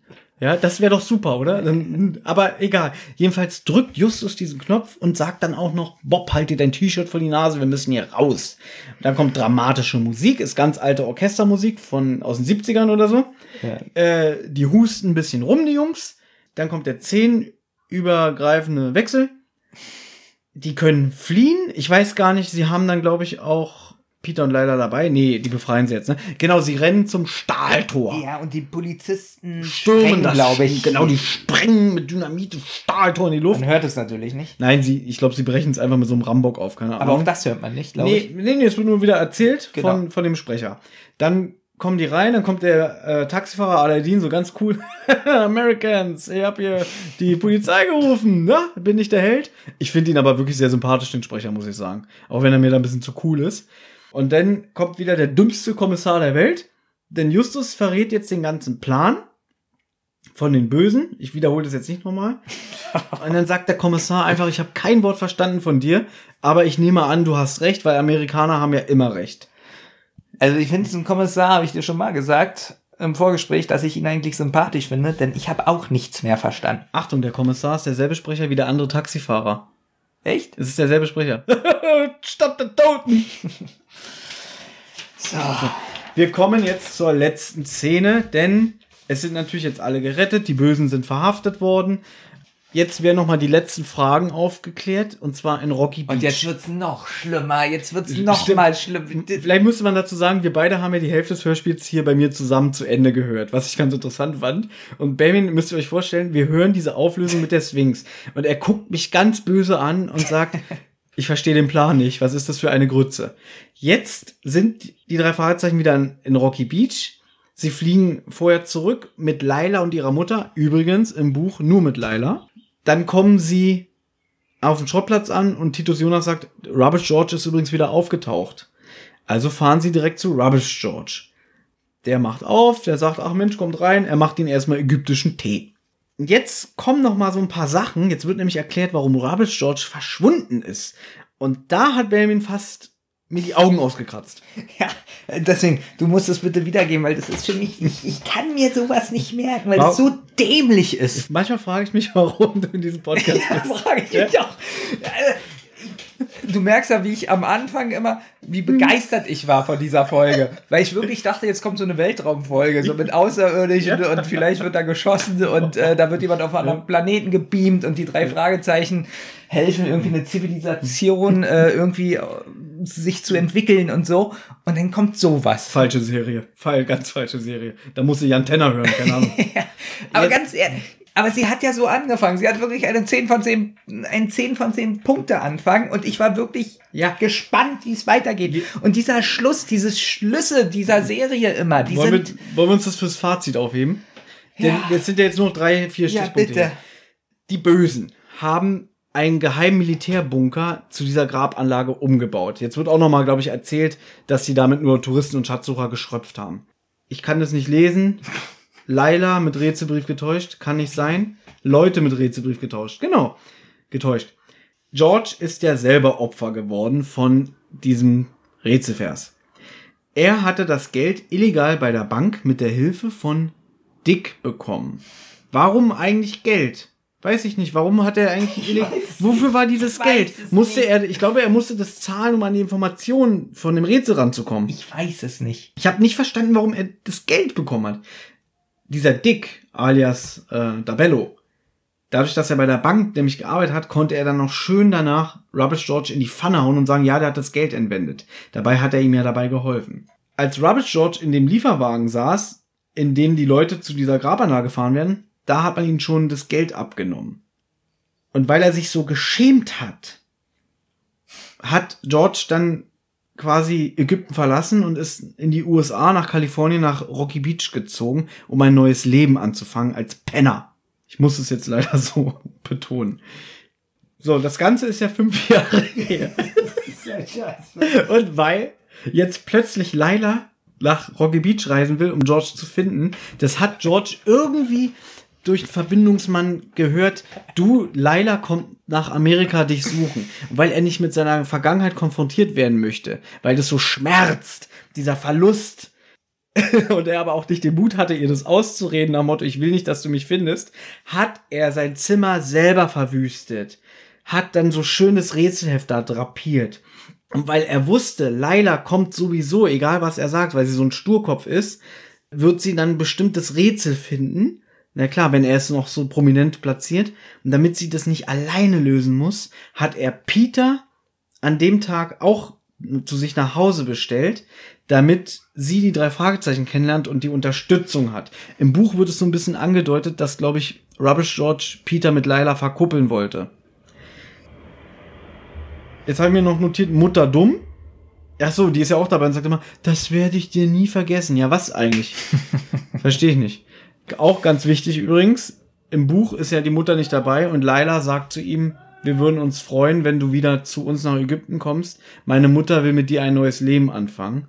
Und Rubbish sagt dann aber, nein, das ist Vergangenheit, ich habe jetzt mein neues Leben hier, ich fühle mich hier wohl, also er will nicht mit nach Ägypten. Dann ist aber noch die letzte Frage, wer hat Peter am Anfang des Hörspiels niedergeschlagen? Smashing Joe, ein alter Kumpel von Rubbish George. Und das hat ihn ein Bier gekostet. Ist es jetzt vorbei? Thomas. Also erstmal muss ich mich an die Hörer jetzt, also ich muss mich wirklich ein bisschen entschuldigen. Diese Folge war ich jetzt gerade zum Schluss nicht mehr so präsent. Aber ich kann das einfach nicht. Du wirst jetzt wahrscheinlich dich fragen, wie hab, wie hab ich die Folge denn letzte Mal mit Olli gemacht? Hat da jetzt gar keiner mehr gesprochen? Und da wirst du aber merken, wir waren da wirklich gut vorbereitet und du hast uns auch eine relativ leichte Folge gegeben. Ich habe dir ein Geschenk, ganz ehrlich, ich habe Geburtstag. Ich habe dir ein Geschenk gemacht, indem du eine Folge bekommen hast von mir, in der Bob scheiße und eklig ist und du sagst immer wieder, du liebst den aggressiven Bob. Ich weiß auch nicht, ob es ein Geschenk ist, denn sagen wir mal so, das kann auch sein, dass ich wirklich von allen gehatet werde jetzt. Dass sie wirklich sagen, was soll der Scheiß, den die anderen beiden da gemacht haben? Hört euch mal Thomas diese Folge an, wie der das alles professionell perfekt zusammenfasst. Überleg mal, was du gerade für ein Lob von mir kriegst, dass du diese, diese zehn Minuten zum Schluss so zusammengefasst hast. Wirklich, ich hätte nicht ein Wort mehr rausbekommen, ich hätte einfach ausgemacht. So, und du musst dir vorstellen, ich finde diese Folge, ja, ich will noch nicht vorgreifen, aber genau wegen sowas habe ich nie Lust, mich hinzusetzen, Notizen zu machen, weil ich wusste ja, was es für eine Auflösung wird. Und mich dann hierzu hinzusetzen und irgendwie plausibel zu erklären, was die Beweggründe der Gangster waren, weißt du, da kannst du dich hier schön mit deinen Händen vorm Gesicht vergraben und immer wieder sagen, ist das eine Scheiße? Und ich probiere hier noch wenigstens für die Hörer das adäquat zu erklären. Ja, habe ich ja gerade gesagt, wie gut du das Nee, gemacht hast. ich danke dir für das Lob. Ja.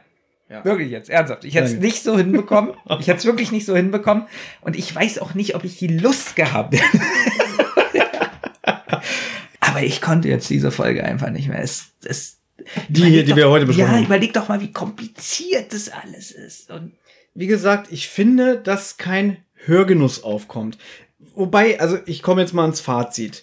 Ja. Eine Sache möchte ich sagen, das ist ein Hörspiel für Kinder. Als Kind hätte ich abgeschaltet. Das sagen wir immer wieder, das ist ein Hörspiel für Kinder. Bei der grünen Kobold-Folge, da gab's ja diese Record-Release-Party, wo die Regisseurin nochmal explizit auf der Bühne betont hat, unsere Zielgruppe sind Kinder. Und sie guckt in hunderte Gesichter von 30, 40-jährigen Menschen. Dann sage ich gerne nochmal, dass die Drachenfolge, die jetzt bei mir auch nur mittelmäßig ab äh, ähm, bewertet wurde. Da war ein bisschen mir. enttäuscht, aber ich habe verstanden, wieso. Aber ich kann nachvollziehen, dass das für Kinder ist. Weil ja. sie simpler ist, weil sie äh, trotzdem unheimlich ist, nachvollziehbar und weiß ich und nicht. Und einfach. Ja, aber das hier ist doch, als Kind hätte ich überhaupt keinen Durchblick mehr. weil einfach, wobei ich weiß gar nicht, ich möchte jetzt wir, wir dürfen nicht vergessen, Kinder sind manchmal schlauer, als wir denken. Kinder können manchmal Zusammenhänge besser raffen. Die haben auch eine ganz andere Aufmerk Aufmerksamkeitsspanne als wir alten Säcke. Ich bin die pädagogische Fachkraft, komm ja nicht mit sowas. Aber du gibst mir doch recht, dass Kinder nicht dumm sind. Natürlich, deswegen verliere ich ja auch immer Memory. Siehst du. Also sagen wir einfach folgendes, wir beide sind dumm. Ich wollte jetzt einfach nur nochmal sagen, dass wir beide ein bisschen dumm sind. Ich will nicht sagen, dass wir dumm sind, aber ich sage einfach, ich sehe es ja, wenn ich Call of Duty spiele, dass meine Aufmerksamkeitsspanne nicht die beste ist, wenn ich gegen lauter 12- oder 15-Jährige antrete. Während ich noch meine Waffe hochziehe und ziele, hat er mich schon fünfmal erschossen. Der Zwölfjährige. Wir kommen jetzt ins Fazit. SMS aus dem Grab. Ich muss sagen, ich bin froh, dass ich das Buch gelesen habe, weil ich dadurch die Geschichte viel besser verstanden habe in der Vorbereitung, ich habe diese Folge schon letzt, letzte Woche gehört, wir wollten die Folge eigentlich schon letzte Woche aufnehmen. Ich gehe durch die Stadt, ich höre die Folge und irgendwann höre ich nicht mehr zu, weil es mir zu konfus und zu bescheuert gemacht ist. Aber auf der anderen Seite finde ich, dass die Folge sehr gute Sprecher hat, bis jetzt auf den ähm, Robert Missler, finde ich, dass relativ gute Sprecher am Werk sind. Ich finde die Musikabmischung gut, so dieses ganze Orientalische. Teilweise mag ich, dass es sehr rasant erzählt ist. Und wenn man jetzt aber die Buchvorlage nicht kennt, funktioniert es halbwegs. Dadurch aber, dass ich das Buch gelesen habe und sehe, wie viel an schönen Action-Szenen fehlt, finde ich das Hörspiel nur auf das Nötigste runtergekürzt und dann wieder, was so die Rätselverse und Texte angeht, langweilig rübergebracht. Noch eine Sache mit der Laila. Im Buch ist mir aufgefallen, weil ich mich im Hörspiel ein bisschen gewundert habe, dass teilweise, es ist ja eine echte Sprecherin, die aber den Sprachcomputer äh, quasi redet, habe ich so gedacht, manchmal redet der Computer ganz schön emotional, also betont so die Sätze ein bisschen, wo ich dachte, hä, es ist doch ein Sprachcomputer, wieso kann der das? Man darf auch nie wieder nicht das Alter der Folge vergessen, 2006. Im Buch wird aber lustigerweise erwähnt, Laila hat so Knöpfe, mit denen sie Wörter so ein bisschen betonen kann. Also ein bisschen emotional, ein bisschen so vielleicht ein bisschen sarkastisch oder ein bisschen traurig und so. Dadurch habe ich da wieder ein bisschen so meinen Frieden mitgemacht. Ansonsten weiß ich noch, als ich die Folge das allererste Mal gehört habe, dachte ich so, oh Gott, ist mir, das, ist das albern mit diesem Sprachcomputer. Ich fand es ein bisschen anstrengend. Aus heutiger Sicht und auch nach deinen Einwürfen, so mit der, ähm, Vorstellung, die da, da, da erzeugt ich, wird. Da war ich noch gut drauf, hast du es gemerkt? Da, warst da, du da habe ich drauf. noch gesprochen. Und deswegen finde ich eigentlich nach deinem, was du da äh, äh, angebracht hast, so kann ich so ein bisschen meinen Frieden damit machen. Ich gebe der Folge trotzdem eine 4,5. Weil sie mich einfach nicht überzeugt, weil ich sie teilweise sehr langweilig finde, weil ich die Motivation der Gangster ganz, ganz schlecht finde und ähm, mir die Folge einfach zu lang geht. Also das ist keine Folge, wo ich sage, oh, da hätte ich jetzt voll Bock drauf. Ich werde die jetzt bestimmt auch das nächste Mal wieder erst in zehn Jahren hören, wenn überhaupt. Deswegen 4,5 Punkte. Gut. Ich fand den ganzen Anfang super, die ersten zehn Minuten halt das ganze Unheimliche, auch dass sie nicht sagt, wer sie wirklich ist und dass es ein Geheimnis ist, was ich wirklich super gut finde. Denn dadurch wird eine Spannung aufgebaut. Ähm, ja, da fand ich den Anfang wirklich sehr gut. Die Musik finde ich sehr gut, passend. Die so halbwegs die Soundeffekte, außer zum Schluss da in den Gängen zum Beispiel. Ähm, aber die Atmosphäre ist sehr gut auf dem Bazar. Die Sprecher fand ich eigentlich alle ganz gut. So das Typische, aber die ganze Auflösung wieder und dieses Verstrickte und dieses Durcheinander und Komplizierte, so dass mir das Hörspiel eigentlich überhaupt keinen Spaß macht. Und deswegen kann ich der Folge, eigentlich ist es so auf ein Level bei mir wie im Auge des Sturms. Und ich, ich glaube, im Auge des Sturms habe ich so zwei Punkte gegeben oder drei? Ich glaube, du hast so auch drei gegeben. Ich habe ihr erst damals irgendwie sieben gegeben. also, weil ich ja eigentlich dachte, ach Mensch, trotzdem ist sie gut produziert. Und dann bin ich irgendwann nachts um drei Uhr wach geworden und so gedacht, du bist ja bescheuert. Und habe ihr dann nachträglich, glaube ich, zwei Punkte gegeben. Wow. Ja. Also ich kann der Folge nicht mehr wie drei Punkte geben. Das Und ist. ich finde 4,5 Punkte von mir auch noch sehr großzügig, aber sie hat halt so gewisse Momente. Ja, aber ich gehe jetzt davon aus, will ich das noch einmal hören? Nein, da, da gebe ich dir recht, aber trotzdem, wenn ich es jetzt einfach nur als Gesamtwerk sehe, finde ich 4,5 fast schon noch zu viel. Trotzdem ist sie ja gut produziert, aber 4,5 ist für mich jetzt kein Zeichen zu sagen, äh, das ist eine Folge, die ich nochmal hören werde. Weil sie ist ja unterm Durchschnitt. Sie ist wirklich unterm Durchschnitt. Aber ich muss auch wirklich noch mal dich loben, wie du das zum Schluss zusammengefasst hast. Und man hat auch, glaube ich, heute, sind wir mal ehrlich, ein bisschen gemerkt, dass wir ein bisschen genervt waren auf diese Folge. Es liegt Ähm. aber auch daran, ähm, draußen sind 38 Grad, wir sitzen hier äh, und schwitzen und ähm, wir haben eine Folge gehört, die keinen Spaß gemacht hat zu hören. Ich will es Ähm. gar nicht so schlecht machen, denn ich denke mal, bei Im Auge des Sturms war mir auch ein bisschen so. Ich fand, das hat so jetzt so gerade die, ein bisschen die Stimmung gehabt wie bei Auge des Sturms. Das weil stimmt. das, weil man so angespannt ist, weil man weiß, was noch für zehn kommen und wie kompliziert ist es, darüber zu sprechen. Richtig, weil man genau, man guckt doch auf den Zettel, denkt Genau, oh, jetzt kommt oh, der nee, Mist und dann nicht. kommt das und ich will darüber gar nicht sprechen. Das ist es ja auch. Und trotzdem denke ich mir, na ja, aber wir, wenn wir schon das hier machen, dann muss man es ja auch gut rüberbringen. Ich meine, wir könnten auch jede Szene sagen, scheiße, scheiße, Justus dumm. Ja, dann sagt der Hörer auch so, warum höre ich mir den Kack hier an? Du hast recht, wir waren heute ein bisschen, der Witzlevel war nicht so. Der. Witzlevel war ein Ja, ja, bisschen, genau. der war ein bisschen Aber es ist ganz oft so, vielleicht sitze ich jetzt nachher im Schnitt und, und denke, lachst dich und ich tot. lache mich tot. Weil ich denke, Mann, ist der bei mir lustig. Ich, ich will beenden. Der Thomas will mir noch irgendwas bringen, glaube ich. Der hat mir irgendwas bestellt und ich weiß noch nicht was. Ich bin wirklich aufgeregt. Was kriege ich denn? Du hast es schon seit Wochen angekündigt. Naja, seit Tagen. Ich habe was bei eBay bestellt. Pass auf. Ja. Du kriegst jetzt von mir eine Drei-Fragezeichen-Folge geschenkt. Diese Folge funktioniert nur auf CD. Es gibt die nicht als MC-Version. Ich hätte dir auch mein Exemplar dieser CD ausleihen können. Ich weiß, ich weiß. Aber ich bin ja nicht bescheuert, weil ich genau weiß, ich krieg das dann nie wieder. Ich sage nur lustiges Taschenbuch Nummer 41. Ja, ja. Ähm, kriegst du doch noch wieder. Es handelt sich dabei um eine Sonderfolge. Les bitte vor. House of Horrors. Genau. Was steht da? Mitratefall. Richtig. Kennst du noch die Abenteuerspielbücher aus den 80er, Ja, 90ern? ja. Wo man quasi, man blättert so durch und Kenn dann, ich. weiß ich nicht, dann bist du, du bist in einem Gang und links und rechts gehen noch, geht noch ein Gang ab und dann steht da, willst du nach links gehen? Dann blätter weiter auf Seite 282. Möchtest du lieber feige nach rechts gehen? Dann auf Seite 116. Und die hat man ja früher so mit, ähm, man hat irgendwie mit einem Würfel und Bleistift das gespielt und vorher hat man so seine Lebenspunkte und seine Stärke und so Hat ausgewürfelt. sehr viel Spaß gemacht. War super. Ich habe noch ein Buch hier, das, das Horrorhaus, oder wie das heißt. Liebe ich total. Leicht aber nicht aus. ähm, oder hast du, hast du die, äh, die Black Mirror Folge Bandersnatch gesehen? Habe ich nicht gesehen. Ist ja jetzt gerade aktuell auf Netflix, kannst du dir gucken, Bandersnatch, da kannst du auch Entscheidungen fällen, wie die Handlung weitergehen Genau, soll. ich habe aber von euch gehört, ist nicht so gut. Ich fand's nicht so überzeugend. Dann gucke ich lieber eine normale Folge Black Mirror. Aber vielleicht guckst du die ja auch bis dahin das nächste Mal. Dann können wir ja, äh, wenn wir nicht gerade irgendeine Folge von drei Fragezeichen schlecht machen, das nebenbei auch noch besprechen. Diese House of Horrors Folge ist aber ähnlich wie diese Abenteuerspielbücher. Sie spielt auf einem Jahrmarkt.